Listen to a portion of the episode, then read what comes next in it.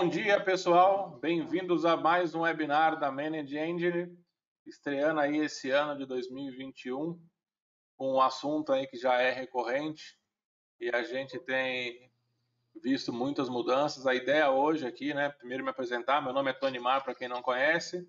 Estamos aqui com a doutora Gisele Truzzi, nossa parceira de longas datas em os eventos voltados à LGPD. Olá, bom dia. Bem-vinda, Gisele. É um prazer de novo estar contigo aqui para mais uma missão. E a ideia hoje é contar o que, que mudou aí, o que, que tem acontecido, a, as coisas que a gente vê na, na, na, mídia, não vê na mídia, né? o que a mídia conta e não conta. A Gisele vai trazer todos os detalhes aí para gente. Bom, vou fazer uma pequena apresentação sobre a Manage Engine para vocês. E aí, na sequência, a doutora Gisele começa aí com, com a parte dela explicando para a gente tudo o que vocês precisam saber sobre LGPD. É, primeira pergunta, todos estão vendo a minha tela, sim ou não? Sim. Então, tá bom. Então, aqui um pequeno histórico né, sobre a, a Zorro. A Manage Engine ela faz parte do grupo Zorro Corporation. Então a gente precisa contar um pouco a linha do tempo para vocês. Então a Zorro Corporation possui três divisões: a Zorro, a Manage Engine e a WebMNES. Tá? Inclusive estamos comemorando aí 25 anos de, de, de time aí da Zorro Corporation nesse ano. Então aqui um pouquinho sobre as áreas de atuações. A WebMNES é mais voltada à parte de plataforma para IoT e telecom foi a primeira da, das, das, empresas, em, no, em 96. Depois nós tivemos a Manage Engine, que iniciou os trabalhos em 2002, com soluções voltadas à parte de gestão de TI. E, por fim, nós temos aí em 2005, juntando ao grupo, as soluções é, de colaboração online da Zorro. Então, toda a parte de CRM, é, parte de Work, é, Work Drive, todas as soluções já em plataforma cloud. Um pouco mais aqui sobre a, Zorro. É, nós somos uma empresa privada com o conceito de bootstrap. O que, que, quer dizer isso? A gente vê aí a figura do porquinho e ali uma, algumas construções verdinhas ali. Todo o nosso crescimento é orgânico, tá? A gente não tem, ao contrário de muitas empresas do mercado, investimentos externos, capital, nada disso. Tudo é criado com o nosso próprio esforço e suor. Então, tudo que vocês veem de soluções aí do nosso grande portfólio com mais de 90 soluções foi desenvolvido desde a base pelo nosso time.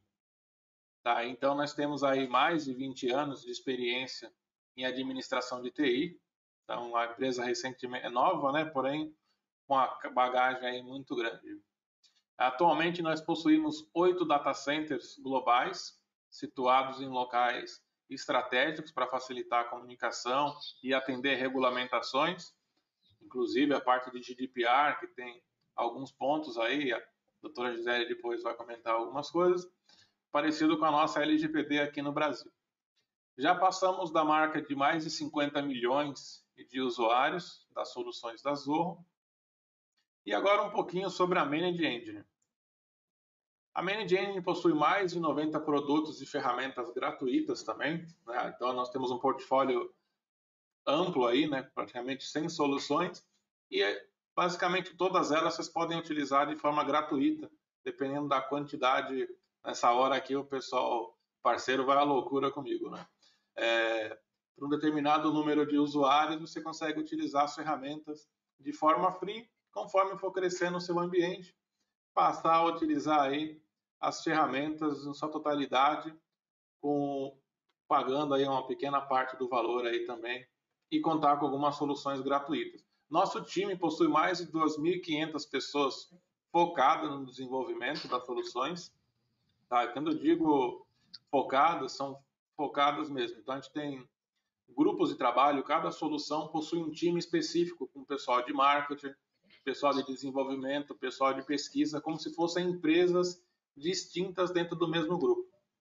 É, possuímos também mais de 200 canais e parceiros tecnológicos para dar um suporte a essa toda essa criação que nós temos e já passamos aí da marca de 200 mil clientes pelo mundo. Bom, como eu comentei, né, as soluções são desenvolvidas desde a base. Esse é um diferencial nosso, né, que a gente vê no mercado muitas empresas comprando outras para fazer uma parte que ela é deficitária, que ela não consegue atender. No nosso caso, não. Nós temos integração entre todas as soluções nossas, uma conversando com a outra de forma nativa. É isso porque por conta desse nosso desenvolvimento desde a base. Como nós criamos as soluções, todas elas já têm esse intuito de conversar. E aí dá a ideia dessa integração nativamente. Né? Bom, outro ponto muito importante aqui para vocês, diferente de outras soluções, uma das vantagens que nós temos é o ROI imediato. Todas as soluções nossas são simples de implementação e de fácil utilização. É, um dos nossos lemas é de simplificar a área de TI. Não precisa ser um bicho de sete cabeças ou um projeto que vai demorar meses ou, em alguns casos, que vê no mercado, anos.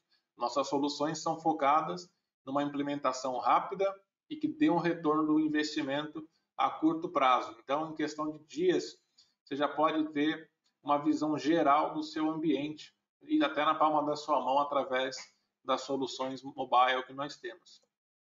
Alguns dos clientes que nós temos pelo mundo e aqui um pouco da divisão que nós encontramos as soluções. Então, vamos desde soluções para gerenciamento de Active Director, parte de auditoria, gerenciamento, reset de senha, né, single sign-on, a parte de help desk também com solução de gerenciamento de serviço, né, não apenas o simples help desk ou service desk, como voltado para a TI, mas também voltado para as outras áreas, com o conceito de ESM, onde eu posso criar instâncias e separar completamente o meu service desk de TI para um service desk para um time de RH, um time jurídico e outras áreas da empresa. A parte de gerenciamento de desktops, nós temos aí uma solução que tem ganhado vários prêmios recentemente, né, do Desktop Central, voltada à parte de gerenciamento unificado de dispositivos. Então eu tenho na mesma solução eu tenho gerenciamento de endpoints, né, servidores, dispositivos mobile, tudo isso e ainda a parte de vulnerabilidade e alguns add-ons que vão blindar aí a sua infraestrutura. Na parte de network e server, nós temos soluções de ITOM, de monitoramento, monitoramento de infra, de aplicações, é, parte de NCM, né, de configurações de rede. Aí também tem a parte de mobile device, que como eu comentei na parte de desktop, posso fazer o gerenciamento dos dispositivos mobile.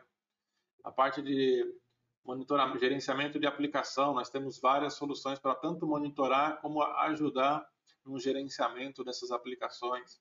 Na parte de seguranças, tem uma parte de PAN, a solução do PAN 360, 360 que é voltada à parte de acesso privilegiado, todo esse controle no workflow de acesso a recursos críticos do sistema, ou até mesmo a parte de log, onde eu tenho um CIEM poderoso trabalhando com inteligência artificial e machine learning, fazendo análise e dando informações é, antes que aconteça alguma coisa. Então, ele pode criar um score de risco sobre um usuário ou uma entidade, no caso, um dispositivo, uma aplicação, enfim, todo o seu ambiente você passa a ter ali esse controle.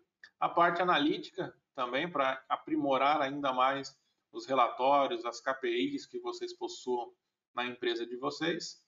Parte de gerenciamento do Office 365, né, que a gente vê muitas empresas aí migrando para a solução da Microsoft, do Office 365, porém o gerenciamento não é tão simples quanto usar um Word e um Excel, né? apesar que o Excel também é meio complicadinho dependendo do que você for fazer ali e precisar usar fórmulas. Mas a gente consegue facilitar essa gestão através das nossas soluções para gerenciamento do Office 365.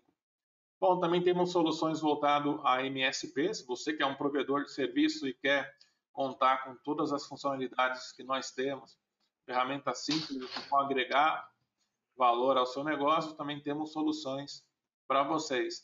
Gerenciamento em cloud, então já temos soluções que trabalham em cloud, como o próprio Service Desk Plus, o próprio Desktop Central, soluções de monitoramento, como o site 24 por 7, também totalmente em nuvem. E aí fica aqui um pouco do que é a Manage Engine. E antes de começar e passar a palavra para a doutora Gisele, lembrar vocês que esse é o nosso primeiro webinar voltado ao assunto de LGPD. Então, hoje nós temos aqui a presença da doutora Gisele. É, teremos um outro convidado especial aí que vai entrar logo na sequência para comentar. Mas na semana que vem, no dia 24, o webinar é só dele, voltado à parte de política, mais a parte prática em si de como atender, né, não só a LGPD, mas como criar ali um consenso voltado à segurança para ajudar aí no desenvolvimento e atendimento à LGPD. E no dia 31, vocês vão ter que me aguentar um pouco, e aí eu vou explicar um pouco das soluções que nós temos e que vão ajudar vocês a essa jornada aí que começa hoje com a doutora Gisele explicando aí sobre a LGPD. Então, não fiquem preocupados, não batam a cabeça na parede, podem ficar tranquilos que a nossa ideia hoje com a Gisele aqui, na semana que vem com o Edson, além de professor e escritor de vários livros referente à parte de segurança, e com a minha participação no último dia, é criar um, um ambiente para vocês que vocês possam ter um norte aí, um rumo para o desenvolvimento nessa jornada aí da LGPD. Então, agradeço aqui. Gisele, vou passar aqui para você o acesso total e boa sorte. Tá. Obrigada, Mar. Obrigada pelo convite, né? Em primeiro lugar, a gente já virou freguês aqui da, da Manage, né? Já tantos eventos aí juntos, também junto com o Edson, que está aí vai fazer alguns comentários, vai pontuar aqui para a gente. E aí vocês vão mandando as dúvidas de vocês aí no chat, que o, o, é, o Tony Marco no, no, final ali ele vai é, passar para a gente conversar com vocês, tá? Esse material eu vou disponibilizar para a Manage passar para vocês depois. Acredito que vocês devam receber o PDF desse conteúdo em e-mail ou em algum link para baixar. É isso, Tony Marco? Perfeito, é isso mesmo. No final, nosso time de marketing vai enviar tanto a apresentação sua, como mais algumas informações adicionais para o pessoal que está participando aqui com a gente. Tá, legal então. Então não se preocupem em ficar copiando slide, né? Mas sim em entender a situação. Bom, eu separei aqui alguns pontos para a gente conversar. É, eu coloquei aqui num, nos minutos iniciais para passar um pouquinho sobre o que, que é a LGPD, né, qual que são os principais objetivos e aplicações dessa lei, porque pode ter muita gente ainda que está entrando nesse assunto agora, caiu de paraquedas agora no nosso webinar, então para você que está logando agora, a gente vai bater um papo aqui sobre a LGPD, eu vou explicar alguns pontos principais. A gente tem o Edson aí que, que vai fazer algumas intervenções, alguns comentários. Edson, fica tranquilo, a hora que você quiser falar alguma coisa, quiser fazer alguma observação, pode é, me interromper também, tranquilo, tá? Então, okay, uh, no primeiro ponto, né, um overview geral, o que, que é a LGPD, para que, que serve, para quem se aplica, Uh, num segundo momento, eu vou falar um pouquinho sobre as bases legais da LGPD, que são as fundamentações legais para a gente fazer um tratamento de dados pessoais uh, de forma jurídica correta, né? Então, a gente tem 10 bases legais que a LGPD coloca, são 10 motivações legais para que o tratamento de dados ocorra. A gente sempre precisa encontrar pelo menos uma base legal para que esse tratamento de dados pessoais possa ser validado tá? Aí eu vou falar um pouquinho sobre controlador e operador, qual é a diferença entre cada um, quais são as responsabilidades de cada um. Vou falar um pouquinho também sobre a figura do encarregado, ou DPO, Data Privacy Officer, como o pessoal está chamando é, por aí, e o porquê que essa nomenclatura, a meu ver, não é a mais correta, tá? Uh, e a figura também da NPD, como que esses atores aí da LGPD vão se conversar dentro da lei, tá? Uh, fala também um pouco sobre as multas e sanções, quais são os tipos de multas e sanções que a LGPD prevê, quais são as principais obrigações que a LGPD trouxe para a gente. E aí um pouco da parte prática, né? O que, que já mudou em relação à LGPD na sociedade?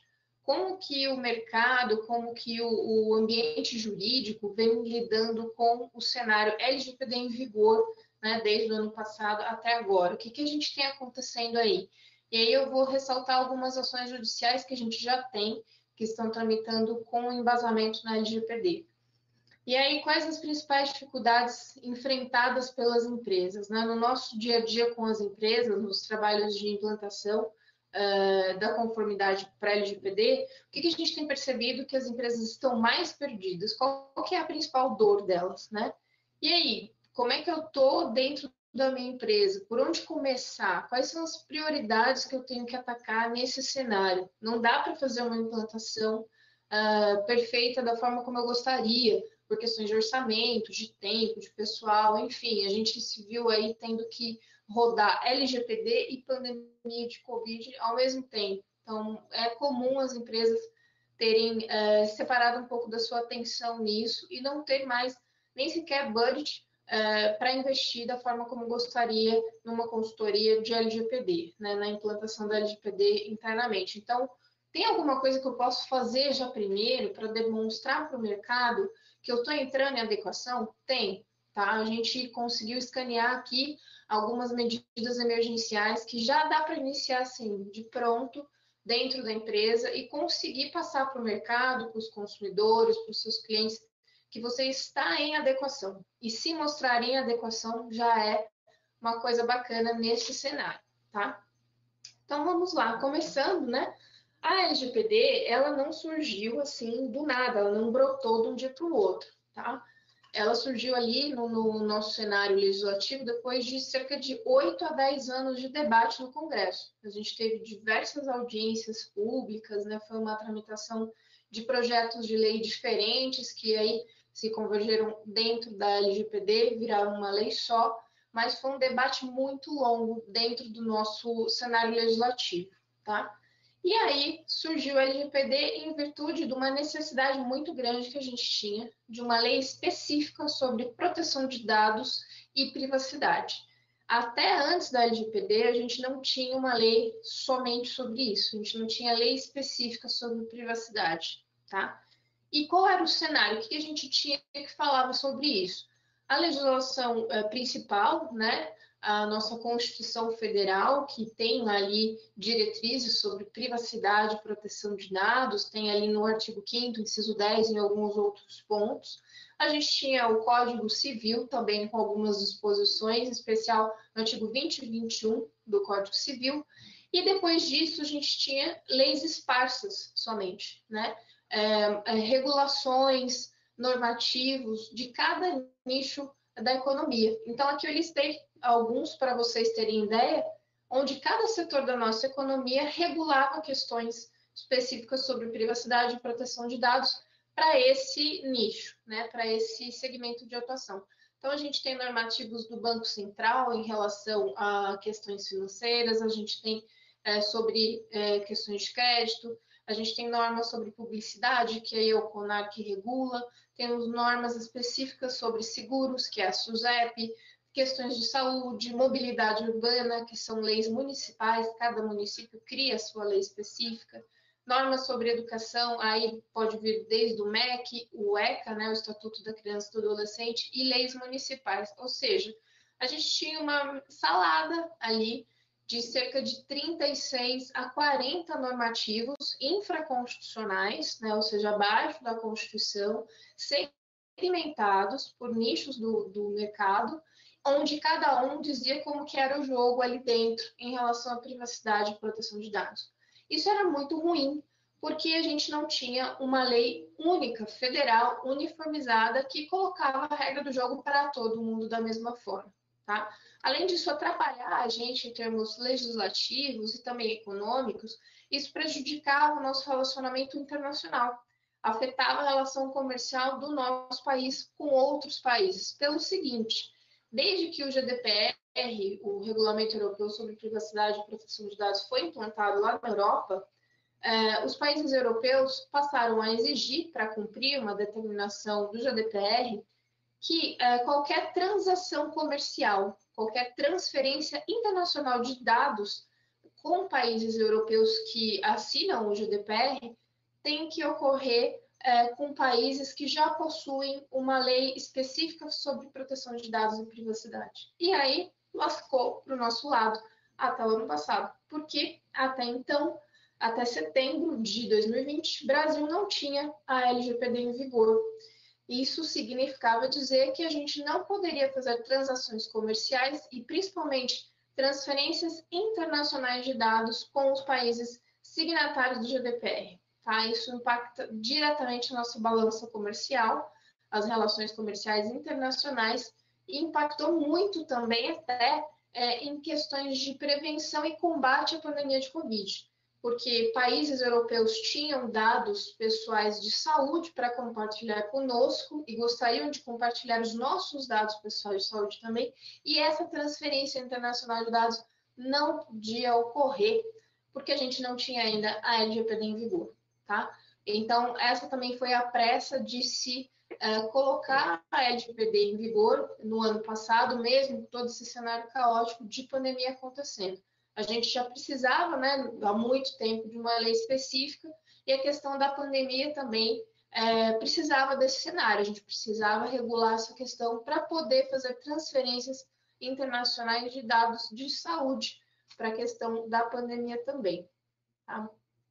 Aqui eu coloquei uma, uma fotografia, vamos dizer assim, do cenário mundial depois que a LGPD entrou em vigor, para vocês verem que não é só o Brasil que está se adequando à legislação sobre privacidade e proteção de dados, né?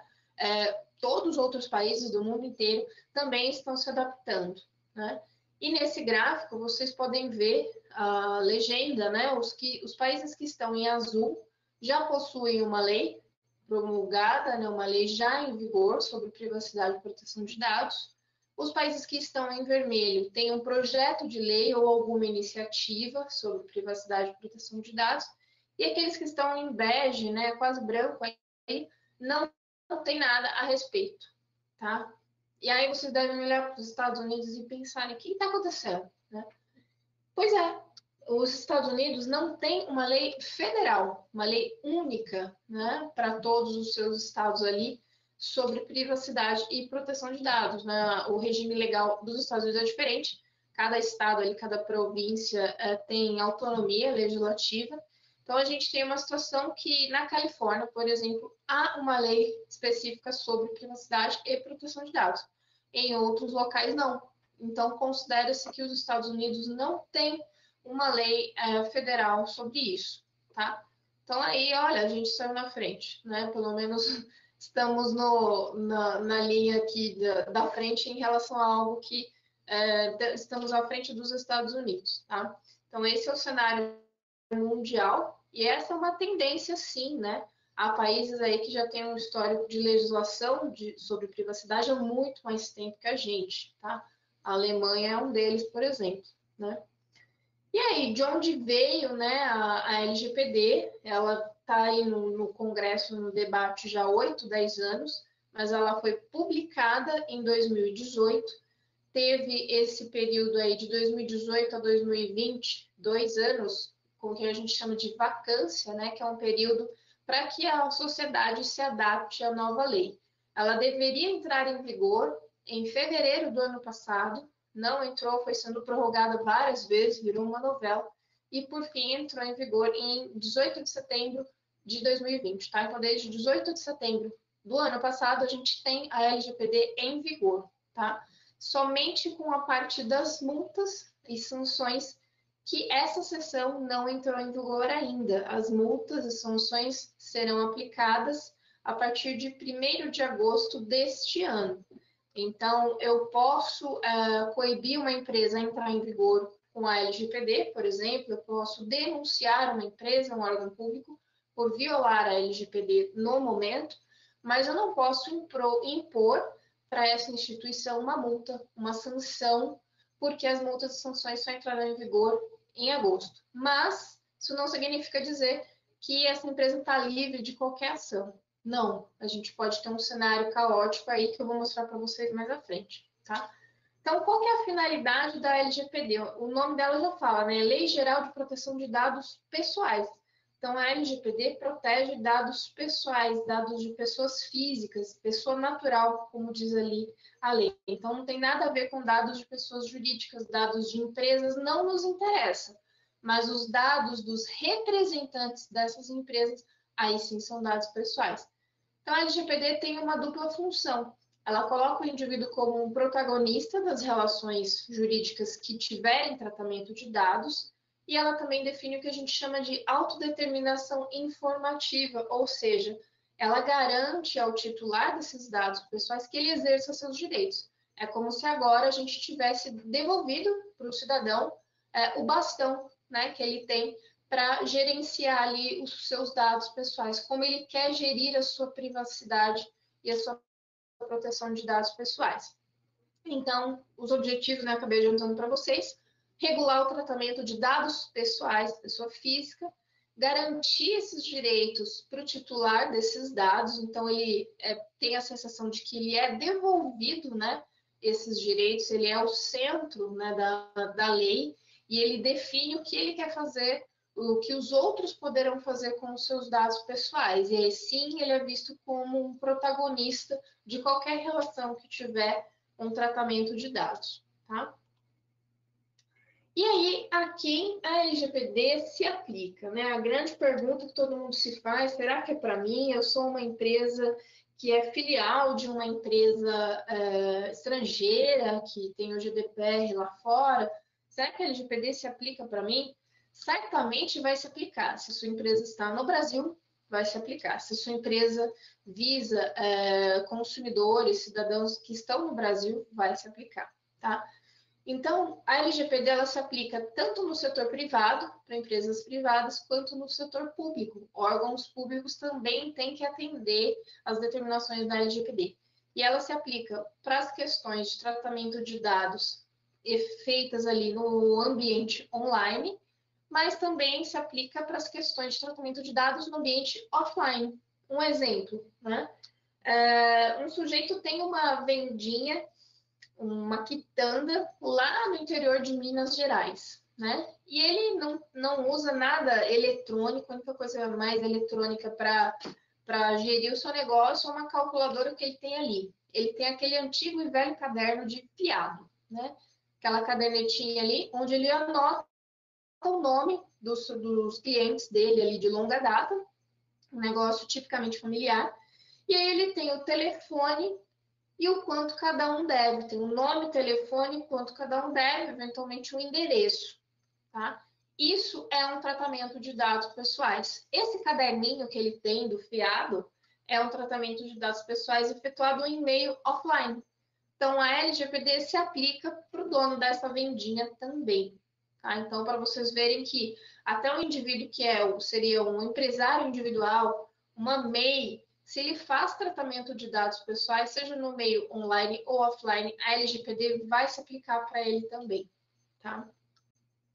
E aí a gente tem o seguinte, a LGPD, então, ela se aplica para qualquer operação de dados pessoais, não importa se quem está operando, quem está tratando esses dados pessoais, seja pessoa física ou pessoa jurídica, se esteja no ambiente online, no, no ambiente offline, se a sede é, da minha empresa está no exterior ou se está aqui, né? E onde estejam localizados esses dados. Então, eu tenho tratamento de dados pessoais de indivíduos brasileiros, eu tenho LGPD. Eu tenho tratamento de dados pessoais de estrangeiros, mas que estão no Brasil, estão localizados no Brasil, no momento desse tratamento, eu aplico LGPD. Ah, a minha empresa está lá na Alemanha, o meu uh, usuário, o alvo né, do meu tratamento, está na Argentina, mas eu tenho uma operação de tratamento de dados realizada aqui no Brasil, porque os meus servidores estão aqui no Brasil. Então, eu aplico LGPD também, tá? Minha empresa é estrangeira, mas a operação visa usuários, eu tenho um aplicativo que o foco do meu aplicativo são usuários aqui no Brasil. Aplico LGPD também, tá? É, uma, um outro cenário pode também ser o seguinte: é, a minha empresa está no exterior, é, eu tenho um indivíduo argentino que está de passagem pelo Brasil, ele está em viagem pelo Brasil, e no momento do tratamento desses dados dele, acontece exatamente nessa situação em que ele está passando pelo Brasil. Então, eu aplico também a LGPD. Então, dificilmente a gente vai é, escapar da LGPD, tá? Ah, um, um, outro exemplo. Ah, o Facebook, ele tem que estar de acordo com a LGPD? Tem. É, os serviços dele chegam até os usuários brasileiros e, além disso, também ele tem um escritório de representação no Brasil, tá? Então, não tem como fugir, tá? E aí, agora a gente entra rapidamente aqui nas 10 bases legais da LGPD. Que são, que eu falei para vocês lá no início, as 10 fundamentações legais para o tratamento de dados ocorrer. Se eu não conseguir fundamentar, né, motivar o tratamento dos dados pessoais em pelo menos uma dessas 10 bases legais, esse meu tratamento de dados poderá ser certamente invalidado, anulado, tá? Então, eu vou passar é, bem rapidinho para vocês o que seria cada base legal, só para vocês entenderem. A primeira, a principal, a mais falada, é a base legal do consentimento. Então, é a única base legal em que a gente precisa de autorização expressa, específica, é, do titular de dados.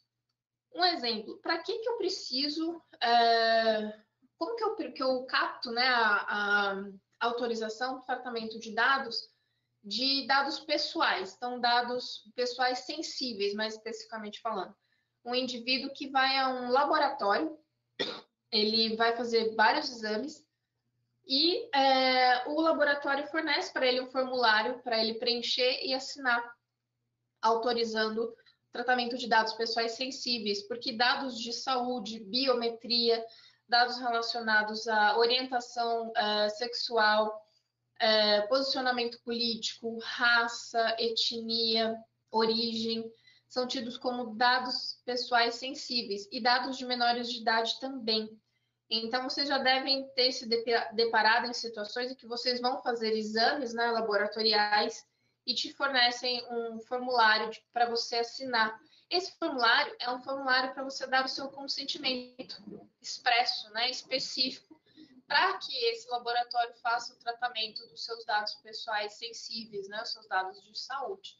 Então, eu preciso obrigatoriamente do consentimento para tratar dados pessoais sensíveis, tá? E aí, dados de menores de idade entram nesse rol de dados sensíveis. Para o tratamento de quaisquer outros dados pessoais, nome, RG, CPF, um endereço, por exemplo, eu não preciso obrigatoriamente de consentimento. Eu posso usar qualquer uma das outras nove bases legais tá? Então, nem sempre eu preciso consentimento. E se caso não consiga obter o consentimento, eu posso tentar enquadrar esse tratamento de dados numa outra base legal. Um exemplo seria essa segunda aí, que é cumprimento de obrigação legal. Então, é, essa base legal significa o seguinte: eu posso desprezar o consentimento do usuário se, para aquele tratamento de dados que eu tenho que fazer, é, eu preciso cumprir uma norma, eu preciso cumprir uma lei, né? Eu tenho uma obrigação legal a cumprir. E para cumprir essa obrigação legal, eu vou precisar desses dados pessoais, tá? Então, para isso, você não precisaria do consentimento. Um exemplo seria a questão de geração de notas fiscais, tá? Então, o indivíduo ele pode, às vezes, querer se opor ao fornecimento do CPF é, para uma compra online, tá? Por exemplo. Mas aí a loja online pode falar para ele, olha, eu preciso gerar nota fiscal da sua venda, então eu tenho que cumprir essa obrigação legal, né? Eu preciso atender a questões fiscais aí. Então aí entra essa base legal, tá? A terceira é, é a execução de política pública, é quando o Estado, né, é, vai tratar os nossos dados pessoais para alguma política pública, questões de segurança, saúde enfim, aí nós não teremos que dar o nosso consentimento, tá? A quarta base chama-se execução de contrato, então eu também posso desprezar o consentimento do indivíduo é, quando eu preciso tratar aquele dado para executar um contrato, tá? Então, é muito comum a gente pensar nessa base legal quando a gente tem a relação entre o controlador do dado e o operador. Né? O controlador é quem detém a massa de dados e vai dar as ordens para o operador fazer o tratamento de dados. Então, você repassa né, essas ordens para o tratamento de dados para o operador e ele que vai realizar todo esse tratamento. E aí, lá na frente, pode ser que o indivíduo, é, o, o, titular desses dados pessoais tratados pelo operador, ele questione né, é, essa relação. Ué, por que você tem esses dados? Né? E aí, esse operador pode alegar essa base legal. Ele precisa executar aquele contrato entre ele e o controlador, tá? Uh, uma outra base legal também é exercício regular de direito. Então, uh, muitas vezes é o controlador do dado pessoal que precisa, né, ali uh, exercer um direito próprio dele. Então, ele pode alegar essa base aqui. Tá? A outra seria a proteção da vida. Então, eu preciso tratar aquele dado pessoal para proteger a vida ou a integridade física do titular desse dado. Um exemplo, se o indivíduo chega ali na, pronto-socorro, né? E aí eu preciso acessar uh, os dados pessoais dele, o prontuário médico dele para saber o histórico de saúde. É, eu preciso ali abrir a carteira dele, pegar RG, né? Então manipular dados que estão no meio físico até. Então a gente pode entender como uh, a base legal de proteção da vida, tá? A sétima base legal é a tutela de saúde, né? É, em que se entende que não é necessário consentimento do ponto de vista público, ou seja, né, o, o, poder público, o SUS, não precisariam do nosso uh, consentimento para tratar os nossos dados pessoais para questões de tutela de saúde. E aí a gente entra numa, num debate muito amplo que está uh, aparecendo aí a todo momento, que é a questão de operadoras de saúde, né, os convênios médicos e as redes de farmácia tratarem dados pessoais, tá?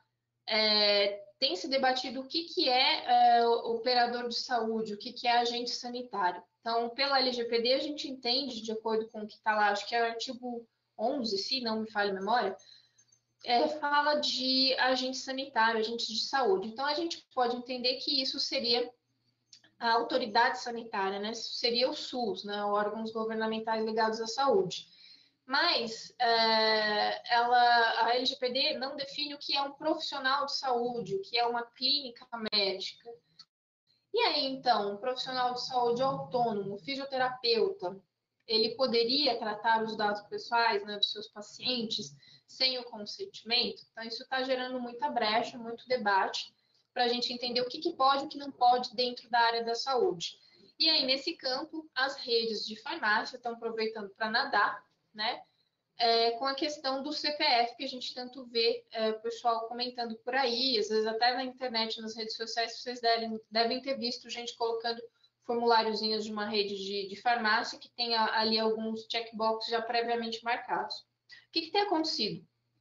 As redes de farmácia, como vocês sabem, elas acabam exigindo o CPF na hora lá de você passar no caixa para aplicar o desconto, né?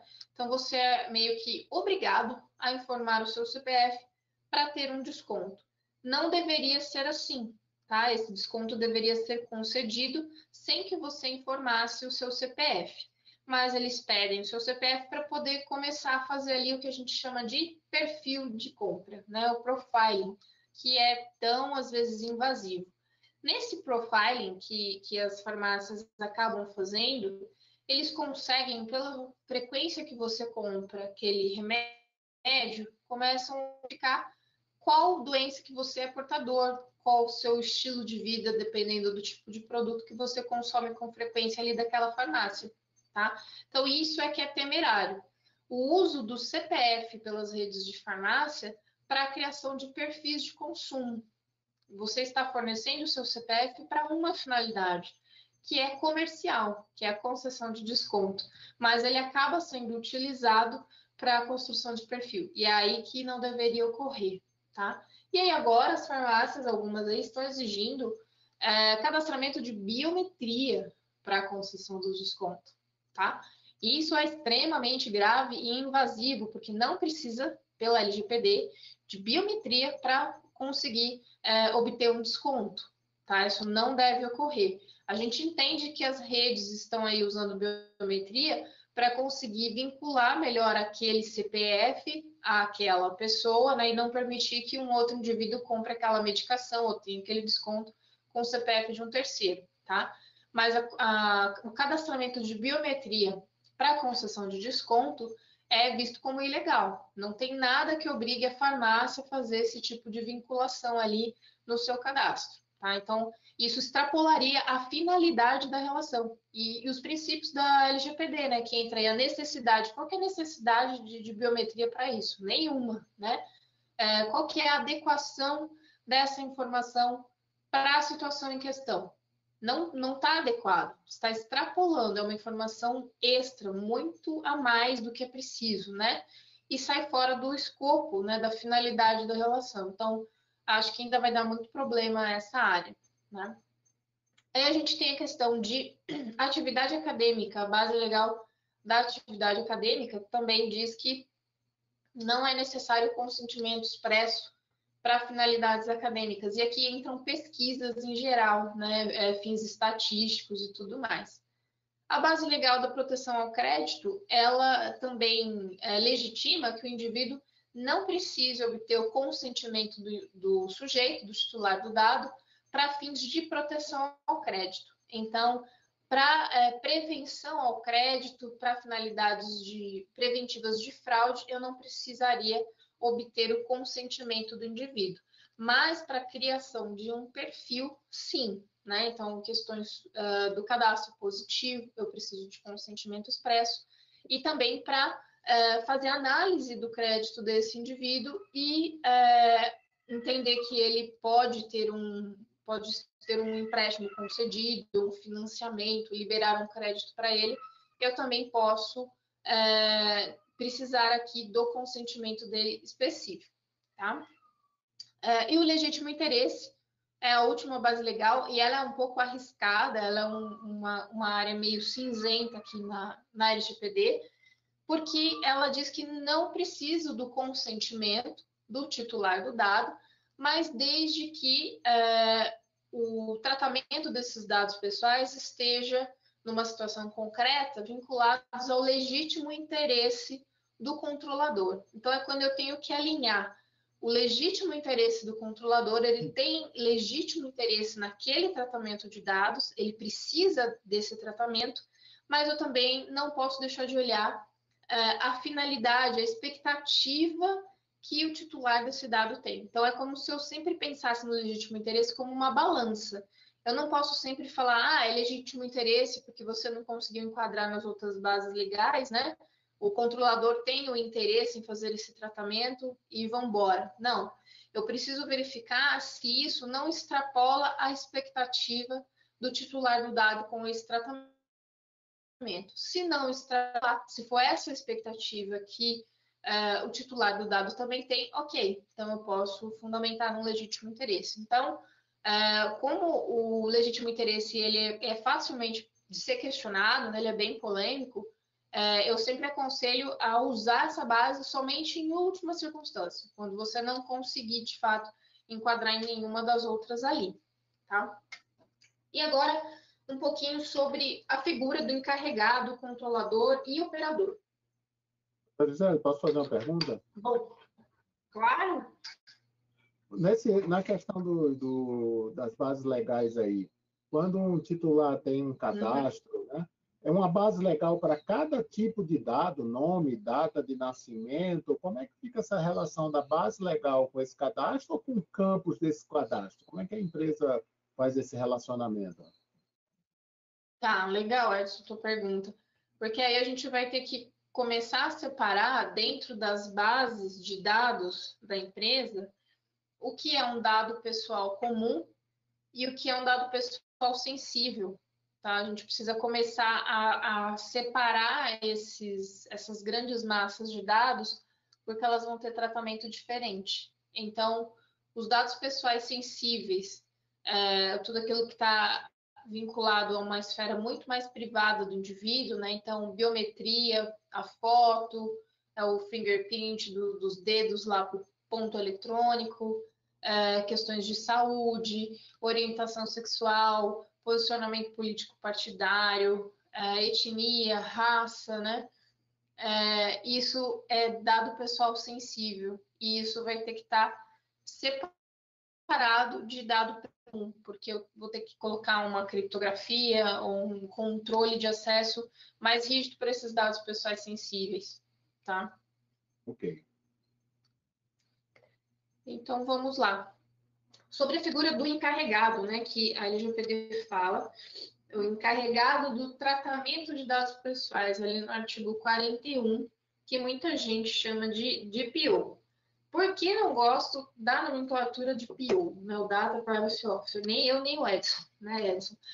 A gente não gosta dessa nomenclatura e preferimos sempre que possível não usar, porque DPO e encarregado não são a mesma coisa, tá? O DPO é a figura do, do, sujeito responsável pelo tratamento de dados pessoais lá no GDPR, que tem uma lista imensa de responsabilidades. O, o, a definição do que o DPO precisa fazer no GDPR, no regulamento europeu, é muito maior do que a figura aqui do nosso encarregado. Então, coisas diferentes, nomes diferentes. Então, já que temos aqui encarregado, vamos usar encarregado. Deixamos o DPO só lá para quando for relacionado ao GDPR, ok? E aí, deve ter muita gente agora preocupado com, com a, a, sua nomeação como encarregado do tratamento dos dados pessoais na empresa, né? Ah, minha empresa lá me nomeou como encarregado e agora, meu Deus, o que, que eu faço, né? Vai cortar os pulsos? Não, calma. Pela LGPD, uh, o encarregado ele tem basicamente quatro funções básicas, quatro uh, responsabilidades básicas que estão aqui desenhadas nesse slide. Né? A primeira é ele receber e responder os questionamentos dos titulares dos dados pessoais. Então, é o encarregado que vai receber os e-mails dessas pessoas, vai responder. Se ele não souber a resposta, ele vai encaminhar internamente para a empresa e ver ali, gerenciar essa resposta, devolver isso para o titular. Em segundo, ele vai fazer a relação da empresa, né? É, a ponte entre a empresa e a ANPD, Autoridade Nacional de Proteção de Dados. Então, é ele que vai encaminhar os relatórios de impacto para a ANPD, ele que vai responder questionamentos da ANPD, tá? Ele que vai é, ser ali o responsável, né, pela relação entre controlador e operador também, né? Ele que vai ser o, o porta-voz da LGPD dentro da empresa. Então, ele vai representar o controlador, se ele tiver nomeado ali dentro da estrutura do controlador, que é a, o, o, indivíduo, a figura, a empresa que vai tomar as decisões referentes ao tratamento de dados. E é, ele pode representar também né, o, o operador. O operador também pode ter um encarregado. E esse operador é quem vai executar as ações em nome do controlador. Então, ele vai receber as ordens do controlador e vai executar esse tratamento. Então, aí, o é, encarregado, ele vai se relacionar também com o controlador diretamente, vai se relacionar com o operador. Então, é o indivíduo que vai fazer a ponte entre essas quatro figuras, entre titulares de dados, a NPD, controlador e operador, tá? Então, não tem muito mais que isso dentro da LGPD, são basicamente essas quatro funções. E aí, o, o encarregado, por ter essa responsabilidade, ele é responsável ali internamente por implantar a LGPD no sentido de criar uma consciência né, sobre privacidade e proteção de dados pessoais dentro da empresa. Então, é ele que vai é, ter que figurar ali na frente de, de um programa de é, compliance né, da LGPD, ele que vai ter que alinhar, né, ser responsável por ver se os funcionários estão alinhados com questões de privacidade e proteção de dados. É, ele precisa fazer a ponte entre os departamentos da empresa para estarem todo mundo caminhando ali na, na mesma linha de raciocínio em relação à privacidade e proteção de dados também, tá? Então, eu sempre falo que ele é o porta-voz da LGPD, porque ele tem essas funções, tá? E pensando assim, ah, Gisele, meu Deus, fui nomeado encarregado, e agora, se acontecer um vazamento de dados, eu sou o responsável? O que, que eu faço? Não, você não é o responsável. O responsável é a empresa que está por trás ali, tá?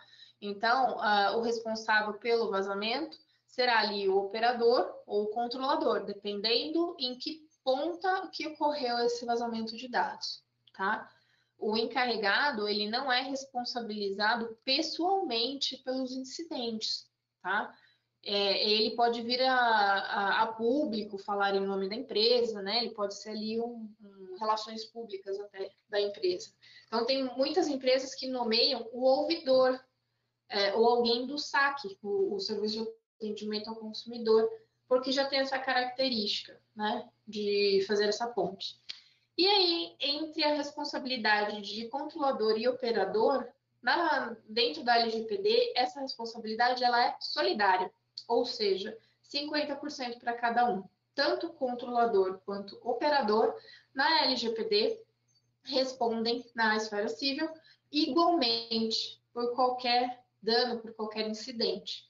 Essa balança da responsabilidade, ela só vai pender para um lado ou para o outro se a gente tiver uma comprovação de que foi naquela ponta ali que houve esse incidente. Um exemplo, a gente tem uma situação de vazamento de dados e aí fica demonstrado em perícia que esses dados uh, vieram à tona por conta de uma falha técnica que teve ali no sistema do operador. Né? Eram questões de segurança que ele deveria ter implantado, é, não implantou, ele identificou isso, mas não implantou, e foi constatado isso em perícia que essa brecha é, deu vazão a esse incidente. Então, aí, nesse caso, a responsabilização vai pender para o operador. Né? Ele, controlador e operador podem dividir igualmente ali a responsabilização é, perante o usuário, tá? o titular do dado, mas ali depois, a gente tendo essa comprovação, é, o controlador tem o direito de regresso contra o operador, tá? E aqui sobre direitos dos titulares, né, já que a LGPD coloca o indivíduo no centro das relações de tratamento de dados, né, como protagonista, a LGPD define muito bem alguns direitos específicos. Os principais eu coloquei aqui nesse círculo, né? é o direito de acesso. Né? O, o, titular do dado ele tem o direito a acessar os seus dados a qualquer momento, saber quais dados aquele sistema tem dele. Ele tem o direito de retificação, que seria a correção desses dados a qualquer momento. Tem o direito de portabilidade, que seria baixar esses dados e portar para uma outra plataforma, assim como a gente faz na esfera da telefonia, tá? E aí a gente precisa ver como que, que os sistemas serão, se eles serão interoperáveis ou não, né? Porque um exemplo dessa portabilidade seria eu baixar a minha playlist toda lá do Spotify e levar isso para um concorrente. Em tese, eu teria esse direito, né? De falar para o Spotify, me dá aí minha playlist, da forma como eu configurei, e jogar essa playlist num concorrente que eu tivesse optado e fazer isso rodar. Então, aí vai ficar uma questão técnica também a ser resolvida. Uh, outro direito é a revisão de decisões automatizadas, né? Isso é por conta de muitas decisões automatizadas que a gente tem, principalmente na esfera financeira, né? Negativas de crédito, financiamento, outras questões, e que, é, face a, a algum obstáculo dessas decisões automatizadas, o indivíduo pode solicitar que aquela relação ali, aquela situação seja revista por um ser humano e não uh, automaticamente, tá? Uh, outro direito nosso aí é o direito de oposição. Então, você tem o direito de se opor ao fornecimento daquela informação, daquele dado pessoal, e uh, continuar tendo a prestação do serviço, o produto, o que seja, né, a manutenção dessa relação. Aí vai do, do indivíduo, né, do sistema, né, da empresa que está lá por trás, controladora ou operadora, de verificar se essa informação a qual você está se opondo a fornecer, ela é essencial para aquela relação ou não. Então, se eu me negar a fornecer é, o meu CPF numa compra online, a, o e-commerce pode falar: não tem como, eu preciso do seu CPF para emitir nota fiscal, porque eu tenho que cumprir a obrigação legal uh, financeira, né? Então, eu vou ter que fornecer. Agora, a questão das farmácias é um exemplo. Eu posso me opor ao fornecimento do CPF para desconto e insistir, né, dar uma dica que eu chamo de a louca da LGPD, é, insistir, chamar o gerente e querer a aplicação daquele mesmo desconto sem que eu tenha é, ser obrigada, que ser obrigada a fornecer o meu CPF. Tá? É, o direito de cancelamento, eu tenho o direito de cancelar o meu cadastro, né, de apagar o meu cadastro, requerer o cancelamento da minha relação, o apagamento de todos os meus dados ali daquela plataforma. E eu também tenho o direito de explicação, de ter um, um questionamento resolvido e solucionado ali pelo operador ou controlador, tá? Lembrando que o direito de cancelamento, o direito de exclusão, quando eu falo em, em apagamento de dados, ah, eu quero que vocês apaguem aí todos os meus dados, pode ser que dependendo da relação, dependendo do tipo de dado, o controlador ou operador lá do outro lado não consiga cumprir na totalidade com esse seu direito, porque ele pode ter é, um tempo de guarda daquela informação é, que é definido por lei para ele. Um exemplo, as questões fiscais, né? O indivíduo tem que armazenar esses dados fiscais por cinco anos, pelo menos. Questões trabalhistas, né? É, o banco de dados de funcionários, ex-funcionários, para as questões de RH. É, as questões trabalhistas têm prazos ali que variam de 20 até 30 anos. Então, o indivíduo, depois que é, trabalha para uma empresa, ele pode querer que os seus dados sejam apagados, mas a empresa não vai poder apagar assim dessa forma, aquilo lá vai ficar armazenado até inativo num banco específico, mas dependendo do tempo de guarda, por questões legais, isso não pode ser apagado de uma vez só, tá? E aí a gente está indo já para o finzinho, a parte das sanções e multas, né? O que, que a LGPD define? Isso está lá no artigo 52, que vai entrar em vigor em 1 de agosto desse ano. Então, as multas são bem variadas. Começa com uma advertência, né, uma simples comunicação, colocando um prazo para você se adequar. E aí a gente tem a multa de, dois, de até 2% do faturamento do grupo econômico no Brasil até 50 milhões de reais. Tá? Isso por infração. Então, significa que a cada infração eu posso ser multado de 2% do meu faturamento até 50 milhões por infração. Imagina isso cumulativamente, um rombo que me dá, né?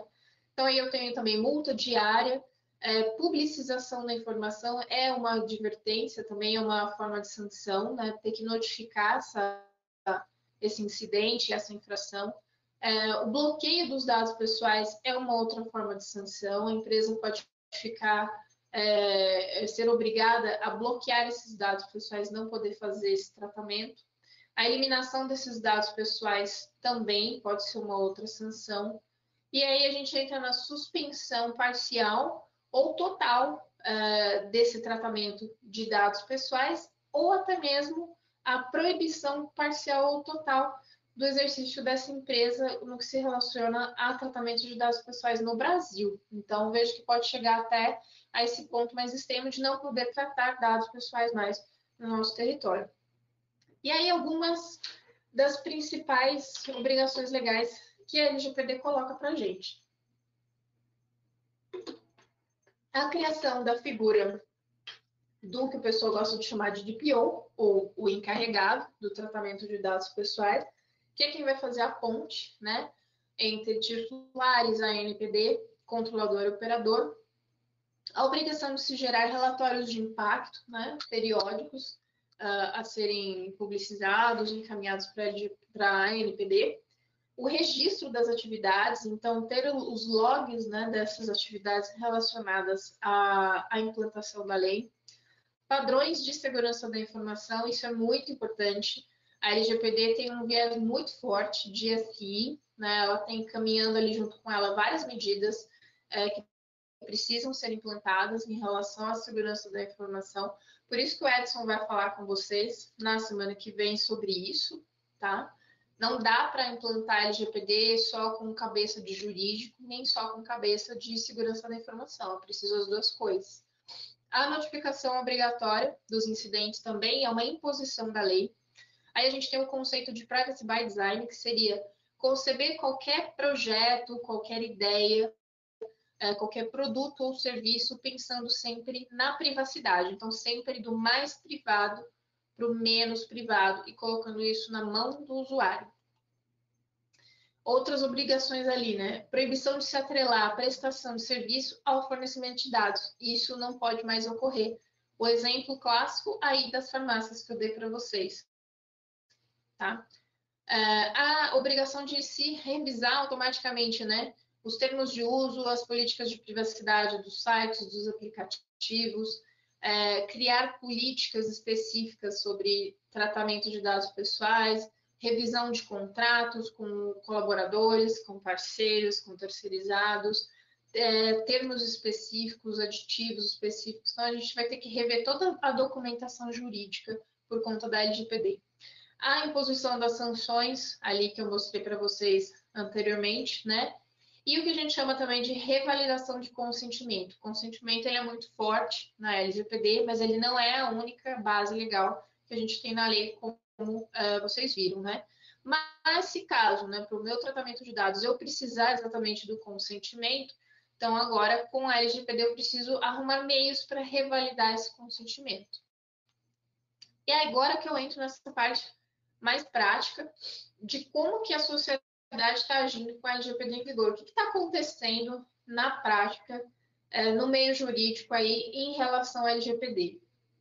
É o seguinte, eu fiz um vídeo, eu publiquei no nosso YouTube, já tem, um, acho que, alguns meses aí, é, em que eu explico exatamente cada uma dessas ações judiciais, essas quatro ações judiciais que eu listei aqui para vocês à esquerda, né? Eu explico nesse vídeo. O link para esse vídeo está aí no slide do lado direito, só vocês acessarem já caem direto. E o que, que fala cada uma dessas quatro ações? Né? São quatro ações que a gente tem tramitando que envolvem a LGPD, tem a fundamentação na LGPD também. O primeiro é um caso de um advogado, até, contra a Cirela, a construtora Cirela, que é super conhecida. É, e o processo ele deu entrada em 2019, antes da LGPD. E o advogado fundamentava não só na LGPD, que iria entrar em vigor, mas principalmente na Constituição Federal e no Código de Defesa do Consumidor. O que, que aconteceu nesse caso? É, ele comprou um, um imóvel da Cirela e, por conta dessa transação, a partir do momento em que ele comprou esse imóvel, ele começou a receber uma infinidade de mensagens, WhatsApp, ligação, e-mails é, de spam mesmo, de diversas empresas relacionadas à decoração de ambientes, é, empreiteira e uma série de serviços que você percebe que estão diretamente atrelados ao ramo imobiliário. Ele começou a achar isso muito estranho, porque ele nunca teve relação direta com essas empresas, né? E aí ele começou a questionar cada uma delas o porquê dessa enxurrada de contatos. Numa dessas mensagens que ele recebeu, é, a pessoa respondeu dizendo que a empresa era parceira da Cirela, que caso ele teve algum contato com a Cirela, pode ser daí que tivesse surgido é, essa situação. E aí ele tocou que então a Cirela havia repassado os dados dele para as empresas parceiras, né? E, obviamente, ele não gostou nem um pouco uh, disso, porque ele não autorizou esse compartilhamento de dados e ingressou com uma ação contra a Cirela, obrigando a Cirela a excluir os dados dele desse banco, não compartilhar mais com terceiros e pagar uma indenização de 10 mil reais. Tá? Uh, acho até a indenização, o pedido dele da indenização foi maior. Mas no, no final, o resumo da ópera aqui. Ah, o juiz concordou né, com, com o pedido dele, achou super justo, de fato a Cirela extrapolou ali, e que mesmo a LGPD não estando em vigor no momento daquela relação, quando surgiu aquela relação, a gente já tinha princípios de privacidade na Constituição Federal e ele não deveria ter seus dados compartilhados, né? Então, aí o juiz obrigou a Cirela a pagar uma indenização de 10 mil reais para ele, tá? A Cirela recorreu e aí agora esse caso está no uh, Tribunal de Justiça, né? Foi para a segunda instância. Mas aí foi o primeiro caso que a gente teve uma decisão judicial positiva obrigando uma empresa a pagamento de indenização por conta do compartilhamento não autorizado de dados pessoais. Vejam só, né? Uma sentença condenando a empresa a pagamento de 10 mil reais. Então, vejam onde a gente pode começar a entrar aí numa esfera de é, ações judiciais antes mesmo da gente ter as sanções em vigor, tá? O segundo caso é um caso do Ministério Público do Distrito Federal e Territórios, lá de Brasília, contra uma empresa chamada Infortexto. Essa empresa, ela vendia na internet bancos de dados segmentados. Então, você, se você quisesse comprar um banco de dados com a relação de todos os advogados do Brasil, ou de São Paulo, do Rio de Janeiro, é, médicos na área de odontologia, uh, ortopedia, perdão, é, profissionais específicos, essa empresa vendia bancos de dados de pessoas físicas segmentados por profissões e por áreas, né, por estados. É, o Ministério Público do Distrito Federal ficou sabendo dessa situação e entrou com uma ação contra a Infortexto. Antes da Infortexto receber a, a, a intimação oficial né, dessa ação, certamente eles deviam estar monitorando o próprio nome na internet, eles devem ter ficado sabendo da ação, e aí eles tiraram o site do ar, colocaram lá um aviso de manutenção. E na decisão, o, o juiz entendeu que, pelo fato do, do site estar fora do ar, né, no, naquele momento do, do julgamento, estava é, prejudicado o pedido do Ministério Público e entendeu que essa ação era improcedente que não nada a ver o, o Ministério Público propor isso, né? E, e, o pedido caiu por terra. E somente porque o site estava fora do ar. Então, nada impedia que eles é, dispusessem esses bancos de dados à venda num outro site, num outro link. E quem já comprou, já baixou esses bancos de dados, né? A, a violação já foi feita. Então, foi uma primeira decisão negativa que a gente teve, e dentro do meio do jurídico entende-se que o posicionamento do juiz foi errado nesse, nesse sentido. Tá?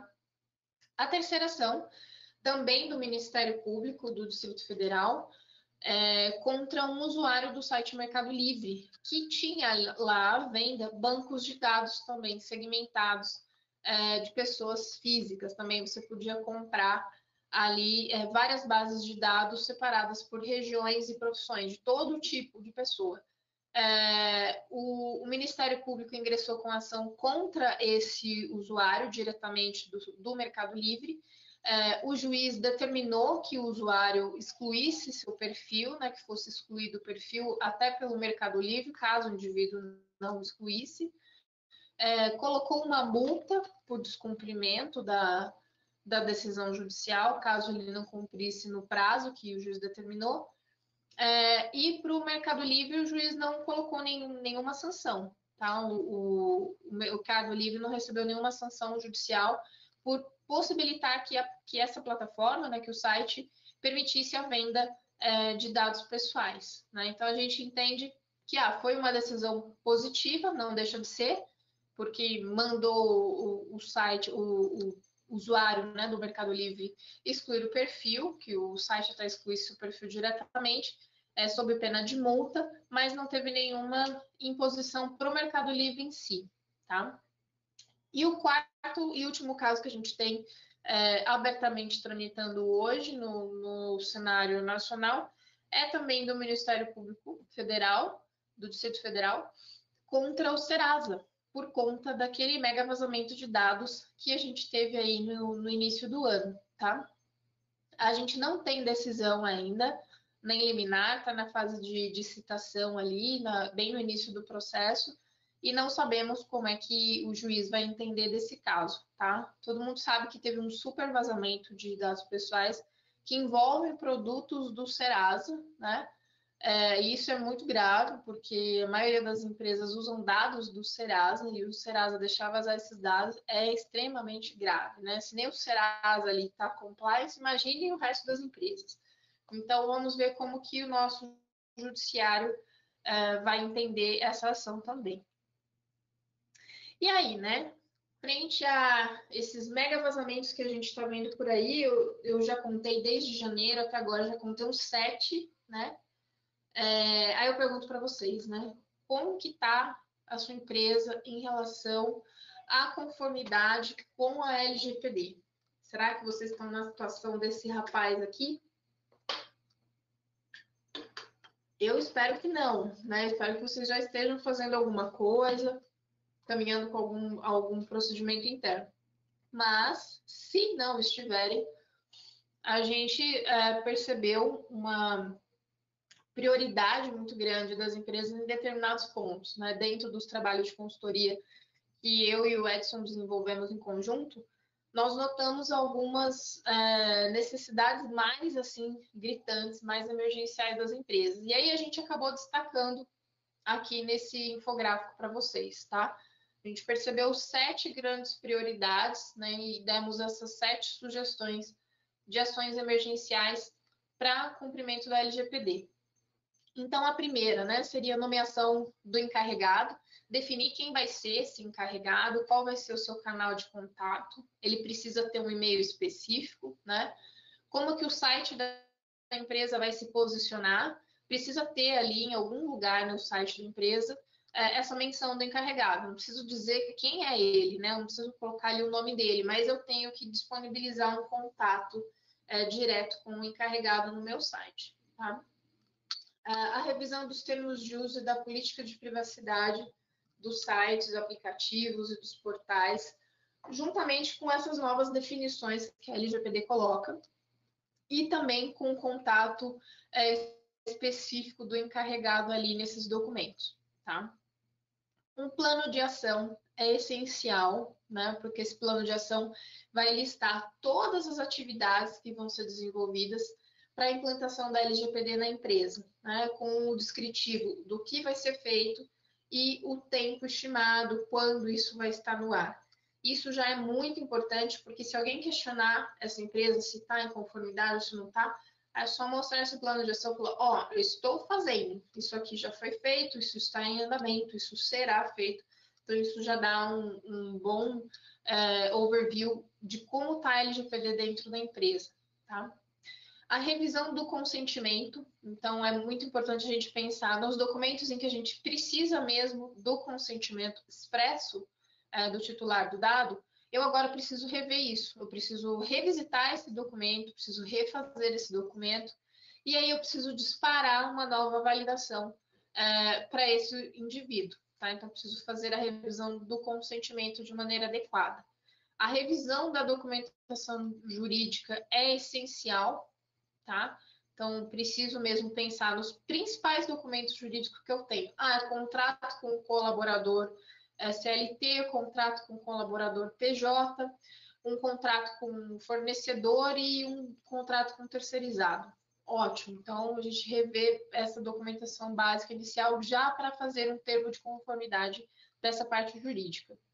E a garantia dos direitos dos titulares é o quê? A empresa precisa olhar para aqueles direitos essenciais dos titulares de dados que eu coloquei naquele círculo para vocês e pensar se eu tenho, não só em sistemas, né, o ferramental necessário para atender esses direitos, mas também em termos de pessoas na empresa, eu consigo cumprir com esses direitos dos titulares dentro da minha empresa? Se sim, ótimo.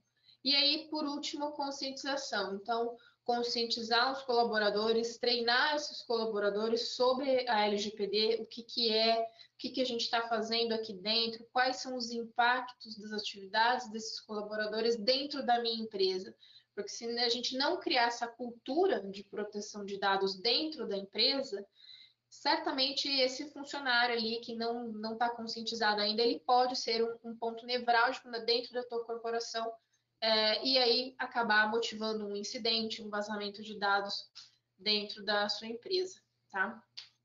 Aqui, quando a gente fala de revisão do consentimento, né, pode ser que isso fique uma coisa meio vaga.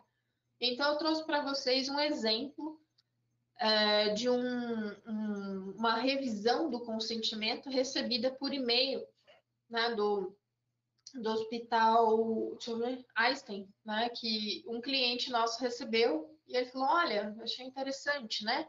E a gente deu uma olhada e de fato ficou bem bacana essa revisão do consentimento que o Einstein fez, pelo seguinte. Eles definem ali que eles estão fazendo a adequação à LGPD, explicam um pouquinho sobre o que é a lei e que agora a forma do tratamento dos dados pessoais dos pacientes mudou. E para isso ele precisa que você valide, né? Você que já tem um cadastro no Einstein, valide aqui essa revisão, escolha aqui quais dados você aceita compartilhar conosco e tal, né? E também tem é, o que eles estão fazendo, né? Abaixo do, do botão para acessar a revisão do consentimento, tem algumas das atividades principais. Então é bem interessante, né? Dentro do processo de, de implantação da LGPD, é, revisar essa documentação básica e disparar um e-mail para a sua base de contatos, pedindo para o indivíduo é, revisar esse consentimento e, e, entender o que, que a empresa está fazendo para entrar na conformidade com a LGPD, tá? Então, era isso que eu havia preparado para expor para vocês hoje. Eu fico aqui à disposição para para as dúvidas de vocês aí do público que tiver de pergunta, pode mandar que agora é a hora. Obrigado, Gisele, mais uma vez. Estragaram toda a minha apresentação que eu ia fazer do Edson. Né? Já mandaram um spoiler, já participou, mas tudo bem, não tem jeito não. Sério? Bom, o Edson está na nossa escuta aqui, se ele quiser se conseguir compartilhar a câmera também para participar com a gente nesse momento final aí. Fica à vontade, mestre Edson. Ah, tá. Tem algumas perguntas aqui, Gisele. Okay. agora sim, eu ia fazer toda uma apresentação aqui, tinha ensaiado durante cinco dias seguidos, mas aí já entrou entrando, não tem problema não. Vamos lá. Tem algumas perguntas separadas aqui. Vamos lá. É, a primeira aqui é o seguinte, é uma pergunta meio longa, deixa eu tentar responder aqui. Bom dia, Gisele, tudo bem? É, tem alguma informação na lei que fala sobre as empresas terem seu parque tecnológico 100% licenciado, já que muitas empresas ainda possuem softwares piratas que deixam todo o ambiente vulnerável e exposto em vazamento de informações. Antes da Gisele falar, bom, vocês, é, o Everton que mandou a mensagem aí, é, recomendo dar uma olhada no nosso, nosso site. Eu vou compartilhar com você um link aqui, Everton, sobre algumas soluções nossas Tá? Vou até te mandar agora aqui. E você pode conhecer aí uma solução chamada Desktop Central, que você tem aí a parte de vulnerabilidades integrada. Então você acaba fazendo todo o hardware do seu ambiente aí de endpoints e também conhecer quais são os softwares piratas, né? Ou até mesmo aqueles softwares que não são permitidos, né? Os famosos softwares proibidos, como as ferramentas de torrent e outras coisas mais. E também eliminar esse gap da sua rede. Tá bom? Agora é a pergunta para você, Gisele. Boa sorte aí. tá ótimo. Bom, é legal você ter falado sobre isso, Everton, é, porque a questão de pirataria, né, de fato, é, é algo que sempre acaba batendo nas empresas. E a questão é a seguinte, a LGPD, ela não fala exatamente desse ponto, tá, de direitos autorais e de pirataria. É, mas ela fala muito ali, ela tem várias inserções sobre questões de segurança da informação. Então, se a gente for por esse caminho, né, a segurança da informação, a gente vai desembocar ali nas políticas principais de segurança da informação, na, na política de segurança da informação da empresa, que é a diretriz essencial, né? É o, é o norte para a empresa em relação a, a várias uh, questões importantes que a empresa considera, e entre elas está a questão de é, propriedade intelectual, direitos autorais, questões de software. Então, é, a gente não tem a menção específica na LGPD, mas a gente tem ali um viazinho, né, que vai lá para SI e por SI a gente desemboca nesse ponto, tá? E sim, de fato, é extremamente importante que qualquer empresa nesse cenário é, no Brasil tenha os seus softwares licenciados e adequados, tá? Porque a, a pirataria né, tem uma pena muito forte, muito impactante é, para quem é, é, como se diz, condenado né, a, uma, a uma pena de violação de direitos autorais, é, é, muito grave, as multas são altíssimas, né? E isso pode acabar inviabilizando e fechando toda uma empresa. Então, tem sim que se prestar muita atenção nessa questão de software, se não tiver um, um plano ali de, de licenciamento, começar a pensar nisso é, desde o início da empresa, porque é, é fácil né, para as empresas saberem quando tem um, um, um, software pirata ali instalado, elas têm vários mecanismos para detectar, e aí elas começam a mandar aquelas notificações que a gente conhece de que você está violando né, a, a licença e vão para cima e, e não tem como fugir, tá? Não, não tem para onde fugir. Aí o que, o que se discute no judiciário é o valor da, dessa indenização, o valor da multa, mas acaba tendo que pagar de um jeito ou de outro. Então, assim, é aquele ditado, o molho sai mais caro que o frango, né? Então, é melhor licenciar logo, arrumar um jeitinho para para colocar isso em dia, porque se deixar o negócio fica muito pior. Não tem como falar, ah, foi o estagiário, eu não sabia. Não dá, eles têm todo um traqueamento disso mesmo, tá? Queria complementar, posso aí, Tonimar? Opa, claro. É, né, é, é, é, essa pergunta aí, eu acho que ela fica bem concreta, né, que a segurança da informação ela é a base aí, independente da LGPD, a empresa, tá certo, tem que proteger os seus dados. Na realidade, a gente tem que se lembrar que os dados pessoais é um subconjunto dos dados da empresa, né? Então, essa proteção de ter as questões Exatamente. legais, os softwares legais não é só. Tem a questão jurídica, tá certo? Mas tem a questão do risco da qualidade, tá?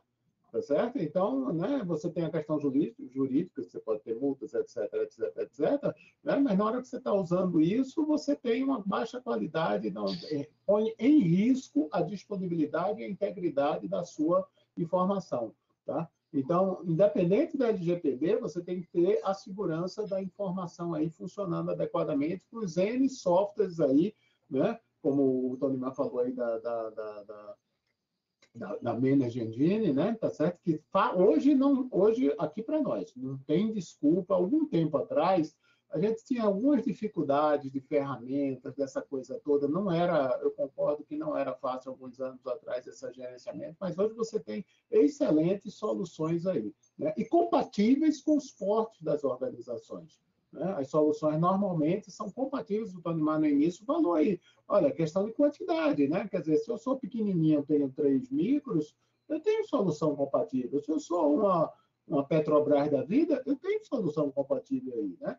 Então, agora, né, é importante que a empresa tenha essa gestão de segurança da informação para chegar para o executivo, para o acionista e dizer, olha, amigo, o risco é esse. Tem o um risco legal e tem o um risco de integridade, essa questão toda, né?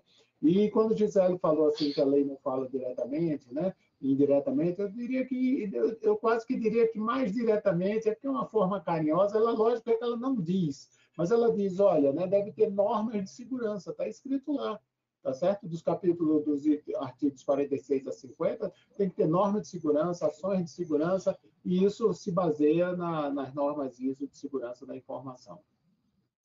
É, e isso até acrescentando, né, ainda mais nesse período, né, o ano passado foi um, um ano de, de descoberta, né, para a gente, né, por conta que era tudo novo, né, o Covid era uma coisa nova, agora o pessoal já está convivendo com ele dentro das organizações. A questão do, do trabalho remoto, hoje você vê o pessoal tem, o, claro, tem o relaxamento do pessoal que está na rua aí e tudo mais, mas tem o relaxamento do pessoal que está trabalhando de casa, porque estou em casa, estou com meu computador aqui, vou instalar um, um software aqui para, né? Estou em casa, né? E aí é a porta de entrada, porque ele está conectado numa VPN, ele, então ele uhum. leva para dentro de casa. Eu costumo, tô, é, desde o ano passado, eu estou fazendo uma analogia muito à questão do Covid, porque é a mesma forma. Você pega isso aí e leva para dentro da empresa ou leva para dentro da casa. É o que tem acontecido. A gente vê o pessoal ah, não, estou aqui com o ambiente meu em casa, aqui trabalhando, mas aí tem um browser que não está atualizado, aí nesse browser ele tem uma aplicação que ele baixou, sabe-se lá da onde, para fazer um quebra-galho, e aí ele conecta na VPN, aproveita, pronto, um ransomware da vida entra por aí, pega, E aí o trabalho que vai ter para né, as noites sem dormir aí é, é bem complicado. Tem mais uma pergunta aqui, Gisele. Você ia completar alguma coisa, uhum. Edson? Não, não, não. Vamos lá, outra pergunta. Acho que a gente respondeu bem. Legal. Tem... E aí, né? Na próxima quarta-feira a gente vai falar mais da, da, da estrutura de segurança da informação atendendo a LGPD. Aí o bicho vai pegar para o seu lado. Eu quero falar para o pessoal já começar a separar as perguntas desde hoje. Uh, vamos lá.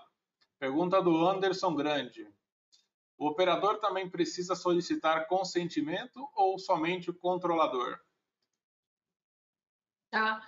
Anderson, aí vai depender é, do tipo de dado pessoal que vai ser tratado, tá? Então, a gente viu ali que o consentimento é uma das bases legais. Então, pode ser que para tratamento de algum dado pessoal em específico, principalmente, né, e, e obrigatoriamente os dados pessoais sensíveis, o, uh, tanto o controlador ou o operador terão que dar um jeito de obter esse consentimento para tratar dado pessoal sensível, tá? Então, aí, no caso, seria o controlador seria obrigado a providenciar esse consentimento dos seus titulares uh, para tratamento de dados pessoais sensíveis, tá? É, para outros dados que não sejam sensíveis, não é obrigatório o, o consentimento. Então, o controlador e operador aí vão, vão, ter que analisar qual seria a base legal adequada para a justificativa desse tratamento. E aí a questão é que o, o operador, em relação ao consentimento dos titulares dos dados pessoais, muitas vezes o operador ele não tem como obter esse consentimento porque ele não tem uma relação direta com uh, esses titulares, né? Esses titulares têm um vínculo lá com o controlador, não com o operador. Elas nem sabem muitas vezes quem é esse operador, né? Então não tem como uh, o operador validar esse consentimento se for de fato necessário. Então, nessa situação, o que fazer? Se o operador verificar que para aquele dado pessoal é obrigatório o consentimento, é ele alertar o controlador, né, que ele precisa de, é, que o controlador é, obtenha ali diretamente com os seus titulares esse consentimento e formalize isso, né?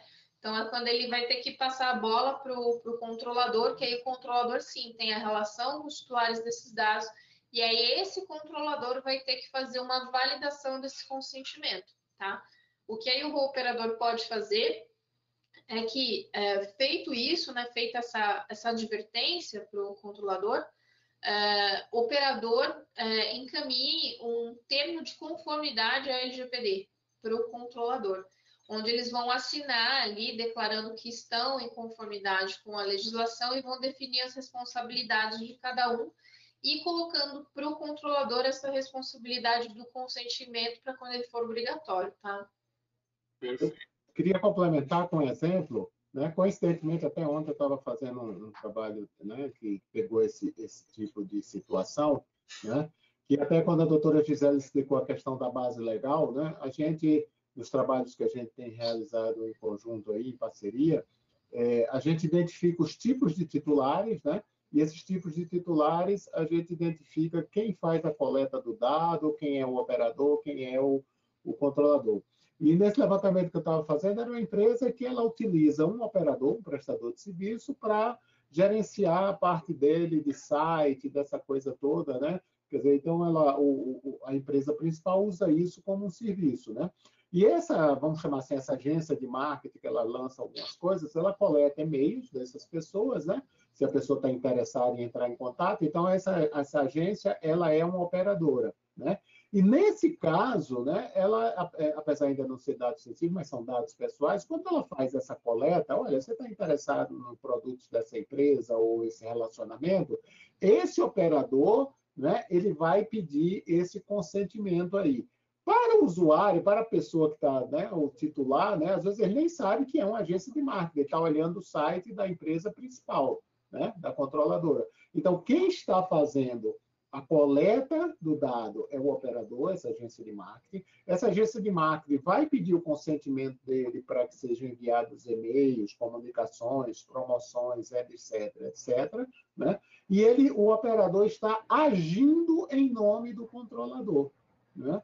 tá certo? Então, quer dizer, a empresa XY é a principal, eu tenho uma agência de marketing, mas eu, quando eu entro nesse site, eu entro no site da empresa XY, mas quem está fazendo aquele tratamento de marketing é essa agência de marketing. Ela me, ela me pede ah, o consentimento, eu dou para receber o e-mail e promoções, tá certo? Então, neste caso específico, o operador está né, tá fazendo essa coleta, né? ele vai passar esse dado para o, o, a empresa controladora aí, porque quando a gente faz essa questão da base legal, então a gente vai ter um tipo de titular futuro cliente ou cliente interessado. Né? Então, quem é a que faz a coleta? A agência de marketing, o operador. Mas ela faz quem mais? Ela faz em nome do, do, do controlador, tá certo? E é, esse dado aí, tá certo? São os dados, tem que ser dito o que é que é, e tem que estar registrado que a base legal, nesse caso, é o consentimento.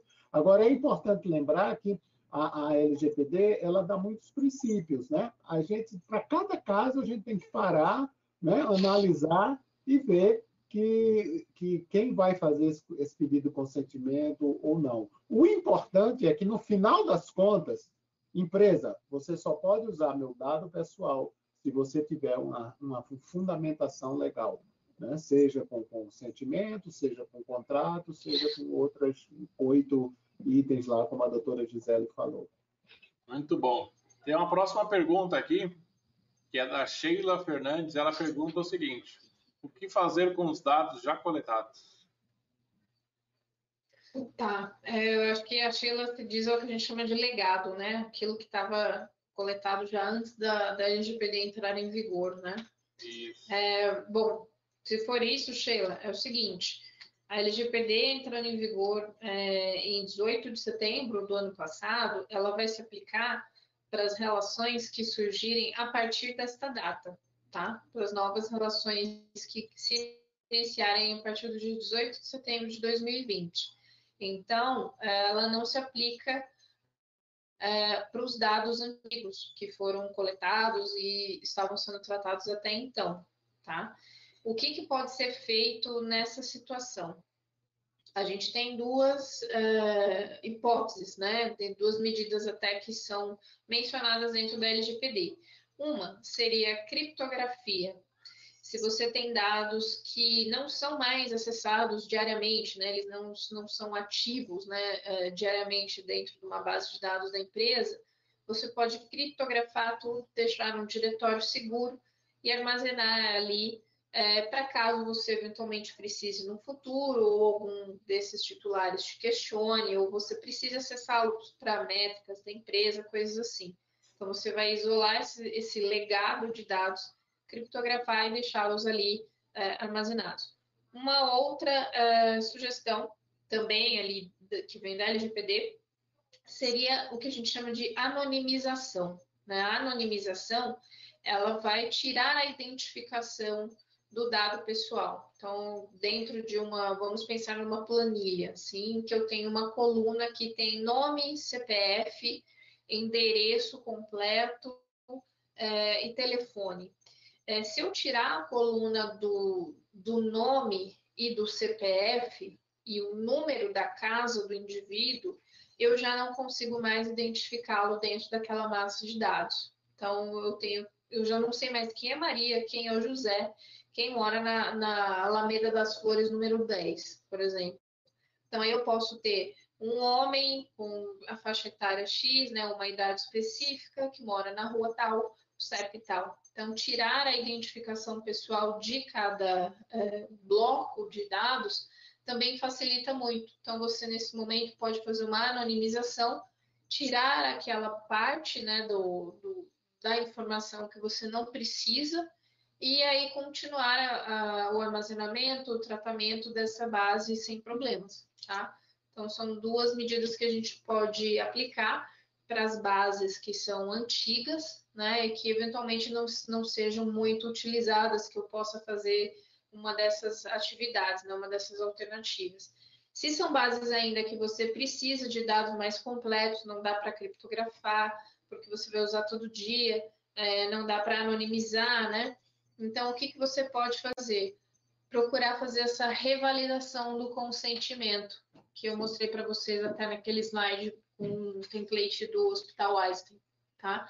Então, verificar onde isso se enquadra, em que base legal da LGPD isso se enquadra, e aí pedir uh, esse novo consentimento para todos esses indivíduos. Aí, para aqueles que derem ok, você mantém ativo na sua base, para aqueles que não derem ok, você exclui ou você armazena, criptografa ou anonimiza, tá? Muito bom.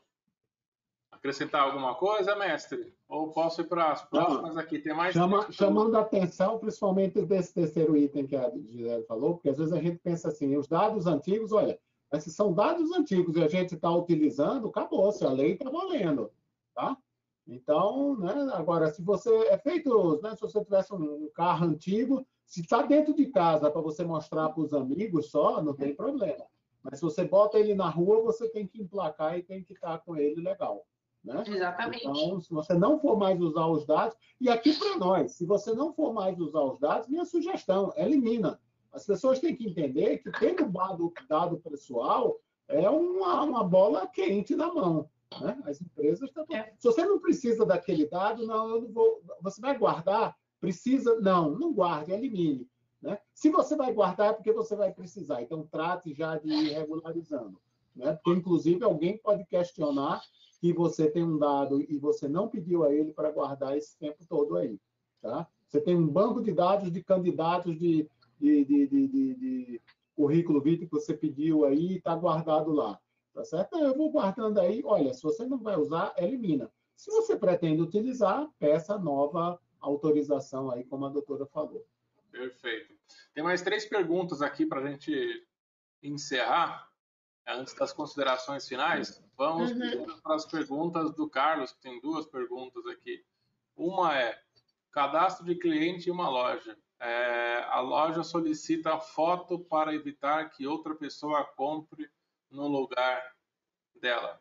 Essa, é, isso está adequado pela LGPD. E a outra, já vou fazer aqui já para emendar, que é com relação à exclusão. Uhum a exclusão dos dados.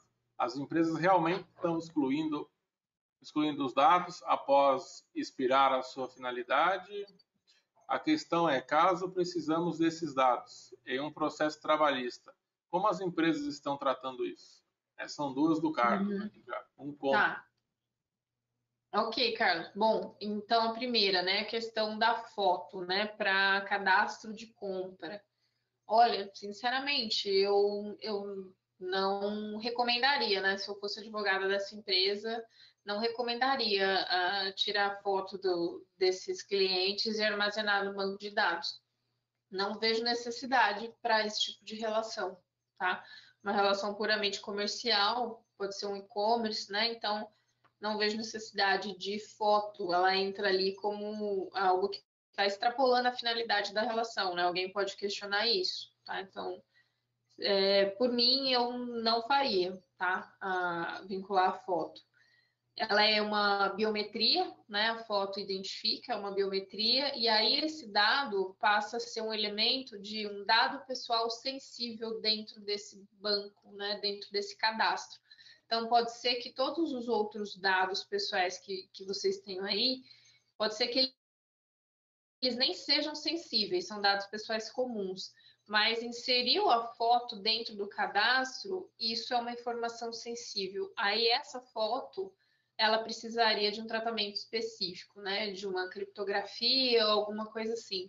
Então aí isso pode gerar uma outra obrigação para a empresa de fazer um tratamento é, mais específico, mais refinado, de ter outras medidas técnicas de segurança da informação mais refinadas só por conta do cadastramento dessa foto. Então, eu entraria na linha do desapego aí, né, igual o Edson falou, elimina essa foto para até não ter que criar mais obrigações para vocês no, no, tratamento desse dado, né?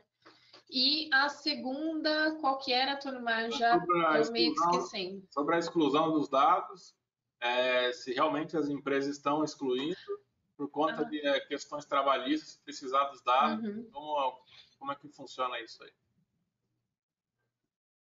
Tá.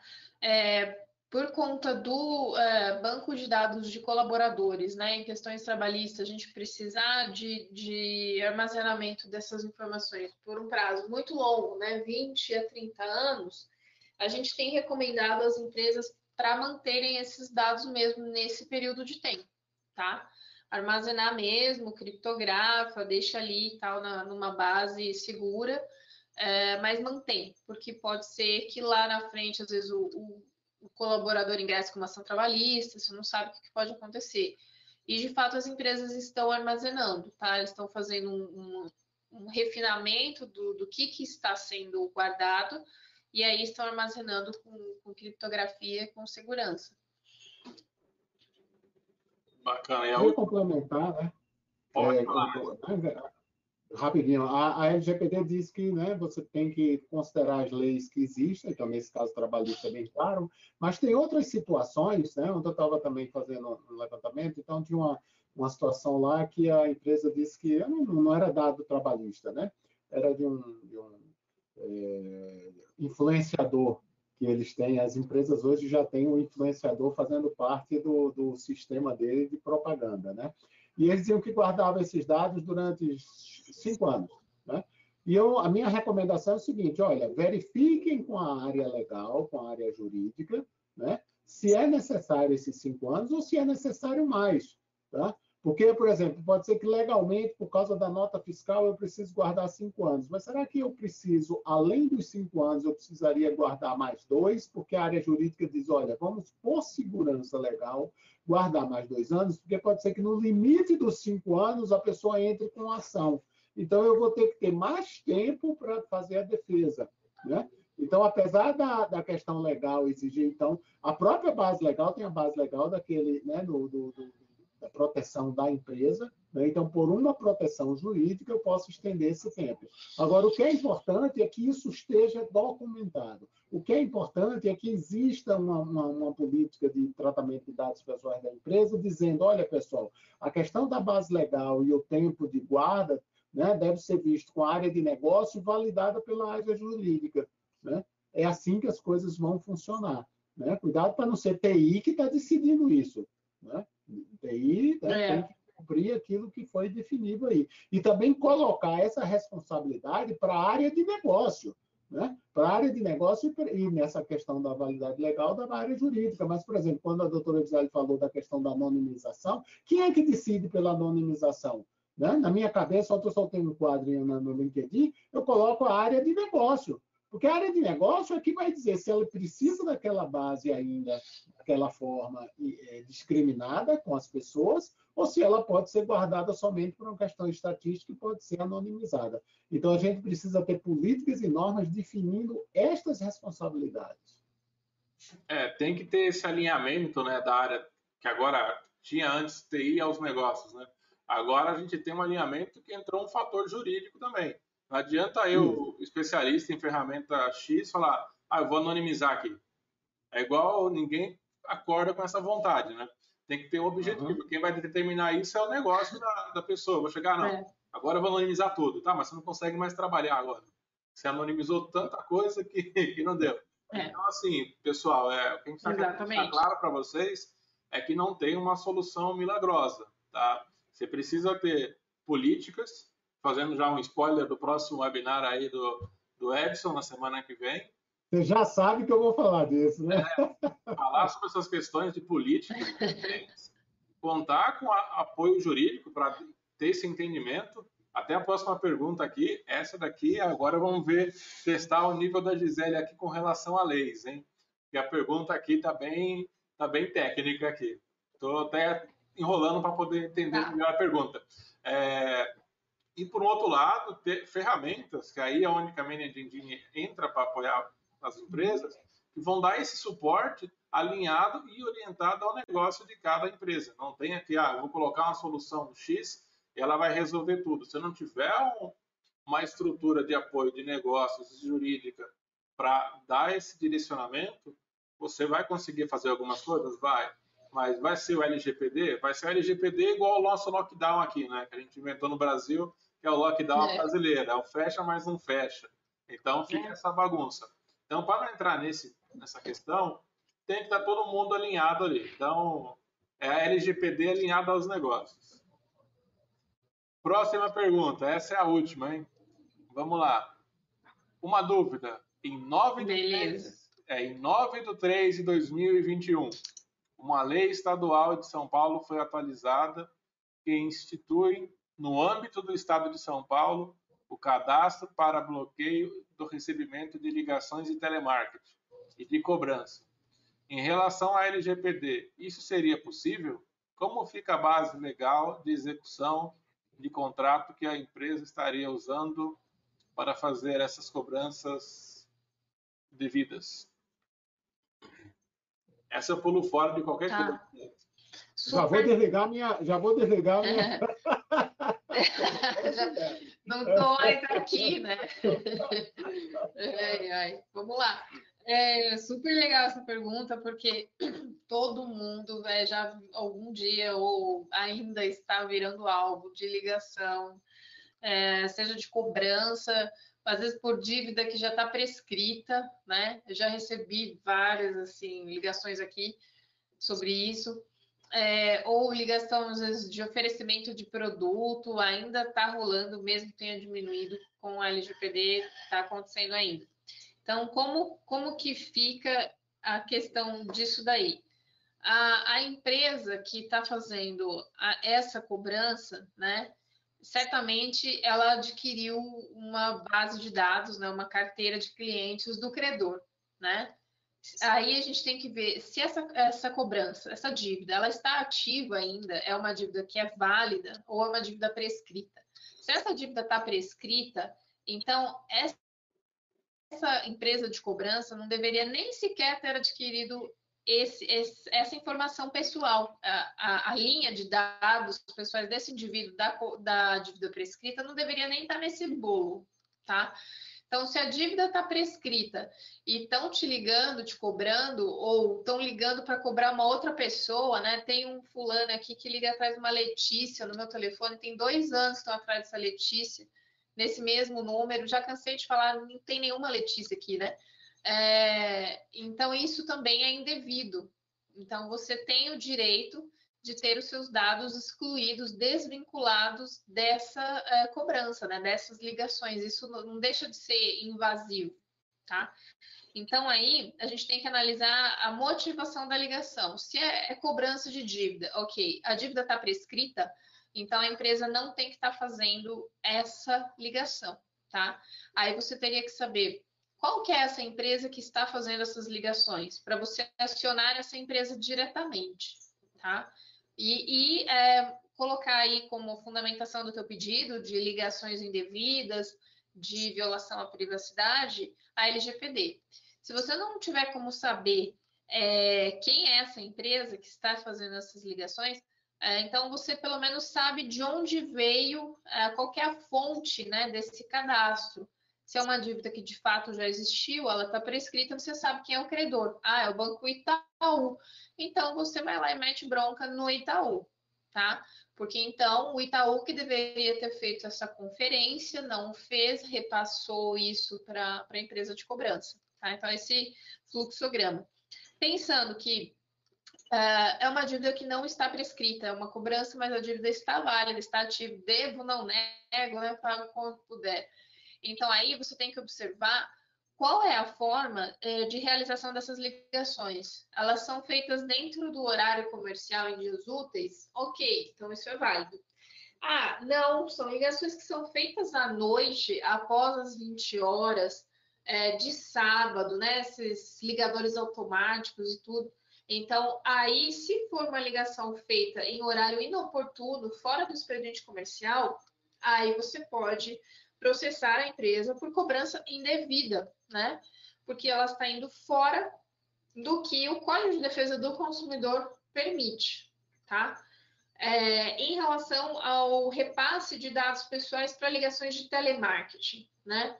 É, o, o, bloqueio de telemarketing, você ter que sempre informar os, os dados para bloquear esses telemarketings. Isso eu entendo que é um trabalho sem fim, é enxugar gelo, não dá para ser dessa forma né?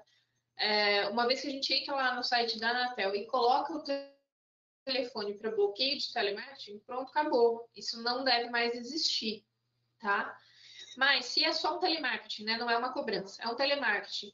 Ele, você mesmo dizendo que não tem mais interesse, essas ligações continuam existindo, existe uma forma que tem sido até prática de resolver essas pendências, né? Vai lá naquele site chamado Reclame Aqui, todo mundo conhece, coloca lá na busca LGPD para vocês verem. É muito interessante olhar esse o Reclame Aqui na busca sobre LGPD, que vocês vão ver ali, tem mais de 3 mil inserções já nesse site de pessoas reclamando de situações que envolvem os seus dados pessoais de forma indevida. Então, aí, é, acho válido você fazer uma reclamação lá no Reclame Aqui, dizendo do recebimento dessas ligações de telemarketing constantes, né? E abrir uma reclamação no PROCON também, tá? É, porque se você não demonstrou interesse, se você não deu consentimento expresso para receber esses telemarketings, todo esse contato que está vindo é, para você, então ele é indevido tá? Então, é, está violando a LGPD. Então, teria que primeiro você ter dado um opt-in em algum formulário de cadastro, ter dado um ok, um aceito em algum lugar para motivar essa ligação. Se você não fez, então essa ligação de telemarketing é um spam, né? É, é uma ligação indevida que está chegando no seu telefone, não é um simples você deleta e bloqueia lá no seu, no seu filtro, ela está chegando no seu, no seu telefone, e isso de fato é muito mais invasivo do que um simples e-mail. Então aí cabe você abrir lá uma reclamação no Reclame Aqui, que as empresas acabam tendo que responder isso por lá, né? E no Procon também, que aí o Procon acaba intermediando essa situação. E o PROCON também está tá auxiliando nessas questões de fiscalização da LGPD, monitoramento, intermediação com as empresas. Muito bom. Quer comentar alguma coisa aí, mestre? Lei pura isso aí. Eu só tenho um caso para contar que aconteceu comigo há duas semanas atrás, que eu recebi um, um WhatsApp, foi muito engraçado, e a gente vai né, entrando nesse assunto de LGPD, dormindo com LGPD, acordando, vendo e tudo. Aí a pessoa falou: estou com uma oferta imperdível para você aqui para contratar nossos serviços. Eu falei, mas essa hora da manhã, acho que era 7h15 da manhã. Imagina, 7h15 da manhã eu acordado. Não, difícil. Então, estava no processo de acordar, falei, desculpa, quem passou o meu contato? Todas aquelas perguntas que a Gisele acabou de falar, né? Quem que passou, quem deu? É isso aí. Sabendo, é, não tem meu consentimento. Eu consegui tirar um. É isso aí. Eu consegui tirar um print. Em instantes, assim, a mensagem apagou completamente. E a pessoa Olha. Sumiu. Aí eu falei, desculpa, você pode ter apagado, mas o print ninguém apaga. Pelo é. menos não aqui na minha, no, meu, no meu celular. E a pessoa desapareceu. Eu tentei mandar mensagem falando para remover, não retornou mais, mas é algo que né, começou a, a, ficar cada vez mais frequente. Né? E teve esses vazamentos de dados, é, teve lá no passado, né, que a gente já falou do Hotel.com, agora da questão do Serasa, teve também outros vazamentos né, do próprio DataSUS, né, do, do, que ocorreu recentemente, que o hacker invadiu duas vezes, ainda deixou uma mensagem bem educada lá, né, sobre até quando vai continuar essa coisa desse jeito e tal. Mas é algo que muda completamente, né? A gente tinha aquele, eu acho que a LGPD tem um papel importante de tirar aquela questão do nosso jeitinho brasileiro para as coisas. Mas claro que sempre vai ter o famoso jeitinho brasileiro, mas eu acho que nesse ponto vai começar a reduzir bastante conforme for tomando uma forma maior isso daí. Isso, complementando, uhum. né, nessa, nessa tua fala, né, o sentimento que eu tenho, né, quando o doutor José compartilha aí, né, no que a gente tem contato com os clientes, com essas coisas todas, as empresas, né, eu vou dizer a maioria delas, tá certo, querem se adequar à LGPD, certo? Elas têm à disposição, às vezes fica aquela dúvida, como é que eu faço, isso vai ser vai ter um custo alto, se não vai, meu negócio é mais impactado, não é? Até a empresa que diz, olha, mas eu só vendo para pessoa jurídica. E a gente explica você só vende pessoa jurídica, mas pessoa jurídica tem uma pessoa lá por trás que assina. É o dono da empresa, é acionista. Teve uma outra que eu estava conversando essa semana e disse, e quando a gente, mesmo vendendo para pessoa jurídica, a gente investiga os sócios, porque é uma empresa que vende coisas pesadas, grandes, né? Então, investiga-se os sócios para ver se aquela empresa tem condições de comprar aquilo. Eu digo, olha aí, você está tratando com dados. As empresas querem, tá entendendo? Tá? Então, né, acho que algumas até já estão numa segunda onda, porque foram, de uma certa forma, talvez a palavra forte, mas enganadas enganadas por algumas soluções mágicas e você foi muito feliz quando diz, oh, não tem solução mágica, né? Tem a solução em conjunto e a solução adequada para cada empresa, tá certo? Se alguém né, oferece só, ó, tem um software que ajuda, né? Os softwares de vocês aí ajudam. Ah, se você tem um software que monitora contra site ou como é, como é, software indevidos aí, ótimo, né? Isso aí é um percentual de controles de segurança ou percentual de controles de conformidade com a LGPD. Não tem nenhum software que vai estar em conformidade. Né? Você tem, quando você faz LGPD, você tem questão de administração de dados, segurança da informação, tecnologia, é, questões jurídicas, o próprio corpo diretivo, a área de negócio e N outras ações. Ou vai estar todo mundo junto com uma coordenação que eu entendo que a gestão de segurança que pode ser o mais adequada aí, mas depende de cada empresa, para ter essa solução aí. Mas meu sentimento é que as empresas, a maioria das empresas, né, querem estar adequadas. Agora, tem empresas que, aqui para nós, né, a gente sabe que, independente da LGPD, eles fazem gato e sapato com os nossos dados pessoais. Sim. E essas ficam aí, né, tentando enrolar justificativas aí, tá certo? Né? É o caso, se a farmácia vai pegar meu dado apenas para dar o meu abatimento, legal, eu quero. Eu quero meu CPF lá para ter o abatimento. O que eu não quero é que ela faça um perfil de consumo. Tá? Isso não. Exatamente. Vai fazer. Uhum. Então, pra, pra, ela tem que ter meu CPF para que amanhã, né, vamos supor que ela diz, olha, você dá, eu dou esse abatimento, mas desde que você não compre 100 unidades né? Porque se você comprar 100 unidades, você vai comercializar. Você não está usando para né, um remédio aí que você usa um, um comprimido por dia, né? Você compra 100 caixas de, de, de 60. Opa, peraí. Então eu preciso do CPF para monitorar isso, tá bom? Então é para compra, finalidade. Não é a finalidade de fazer um perfil aí para depois ter um remédio novo e eles me oferecerem. Isso aí foge aí da finalidade da LGPD. Perfeito, muito bom. Bom, Gisele, suas considerações finais, depois as considerações finais do mestre Edson e já a chamada para o próximo evento aí na semana. Bom dizer já antecipadamente, foi um prazer de novo estrear nosso seriado de webinars com vocês. Esse tema tão importante, bastante gente aqui. Se não conseguiu responder todo mundo aqui, mas acompanhe nosso canal no YouTube, nossas redes sociais. É, tem o nosso blog também, tem toda a nossa estrutura aí. A Camila, se estiver aqui ouvindo, depois ela entra, porque ela que gosta de dar esses recados nas nossas redes sociais. Aí eu chamo ela aqui para participar. Então, Gisele, o seu. Eu gosto, hein? É, os seus comentários finais, depois o mestre Edson aí. Bom, em primeiro lugar, muito obrigada pelo convite de novo, né? Sempre uma, uma oportunidade muito bacana da gente trazer um pouquinho mais de, de conhecimento sobre, sobre a legislação, sobre o que está acontecendo. É, muito obrigada para todo mundo que participou, que, que entrou aí, ficou assistindo, que mandou suas perguntas, né? Espero ter contribuído um pouquinho mais aí na, no, na construção do, dos seus tijolinhos do, do conhecimento em relação a esse tema. Uh, e aí, se você trabalha numa empresa que ainda não começou a, a adequação ao LGPD, começa a levar esse assunto lá para dentro, né? Questiona ali os, os, seus supervisores e tal, porque é muito importante, a gente está correndo contra o relógio, né? Tá todo mundo aí né, nessa mesma situação. E aí você pode depois encaminhar o, o conteúdo desse, desse webinar aí para o pessoal da sua empresa, uh, para eles ficarem sabendo do que está acontecendo com a LGPD, como as pessoas estão fazendo, e que não existe nada pronto, né? Nem em termos de compliance, jurídico, segurança da informação e técnico, não tem uma ferramenta pronta, é tudo feito adequado à necessidade de cada um, né?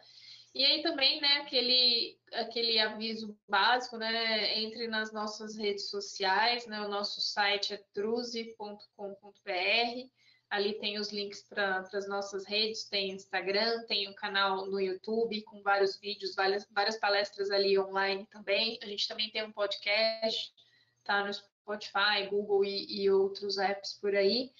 E caso sua dúvida tenha ficado em aberto, você ainda está angustiado, manda um e-mail para mim, que aí eu vou ter o maior prazer em trocar uma ideia contigo. E não esqueça, semana que vem tem o Edson aqui e eu vou ficar dando uns pitacos também. Muito bom. Bem, eu queria agradecer aí, né, o convite aí, né, e parabenizar a doutora Gisele pela apresentação, né, o Tony Mar agradecer aí. Para mim é um prazer muito grande, né, nesse, esse, eu gosto muito desse evento, é muito tranquilo, muito bom, né, e na próxima semana a gente vai dar um enfoque voltado para questões de segurança da informação. É muito importante essa base que foi dada aí, né? Então a gente vai fazer o link né, da questão da LGPD com os principais controles de segurança da informação. E eu vou, ter, vou buscar comentar também algumas situações que eu tenho visto as dificuldades que as empresas têm. Né? É lógico dentro da, da, da experiência aí, né? mas o que, é que tem sido mais difícil, o que, é que as empresas é, têm essa dificuldade da implementação, né? e contando, buscando explicitar né, o como fazer um projeto de conformidade para com a LGPD.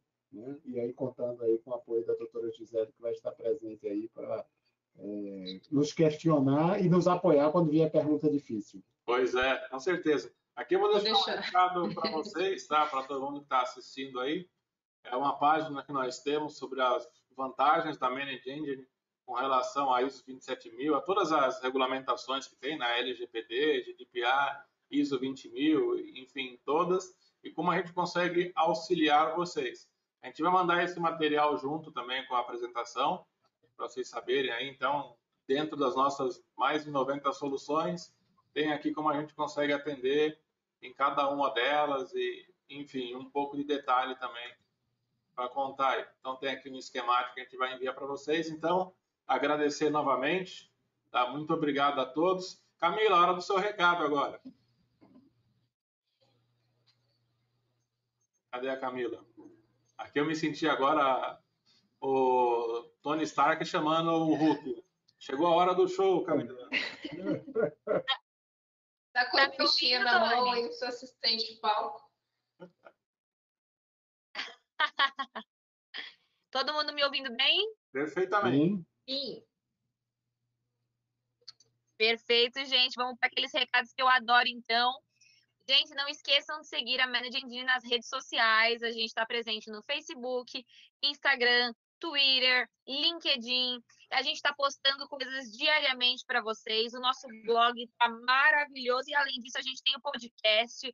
Essa semana vai sair também um podcast novo com a participação do Diário de TI. Vocês vão adorar. Então, sigam a gente, arroba BR, combinado? Espero vocês por lá. Tá joia, pessoal. Um grande abraço. Fiquem, fiquem seguros aí nessa fase tão difícil que estamos passando. Em breve, todo mundo volta aos eventos presenciais. Tudo dê certo. Um grande abraço. Tchau, pessoal. Tchau, tchau. Tchau, tchau. Até mais.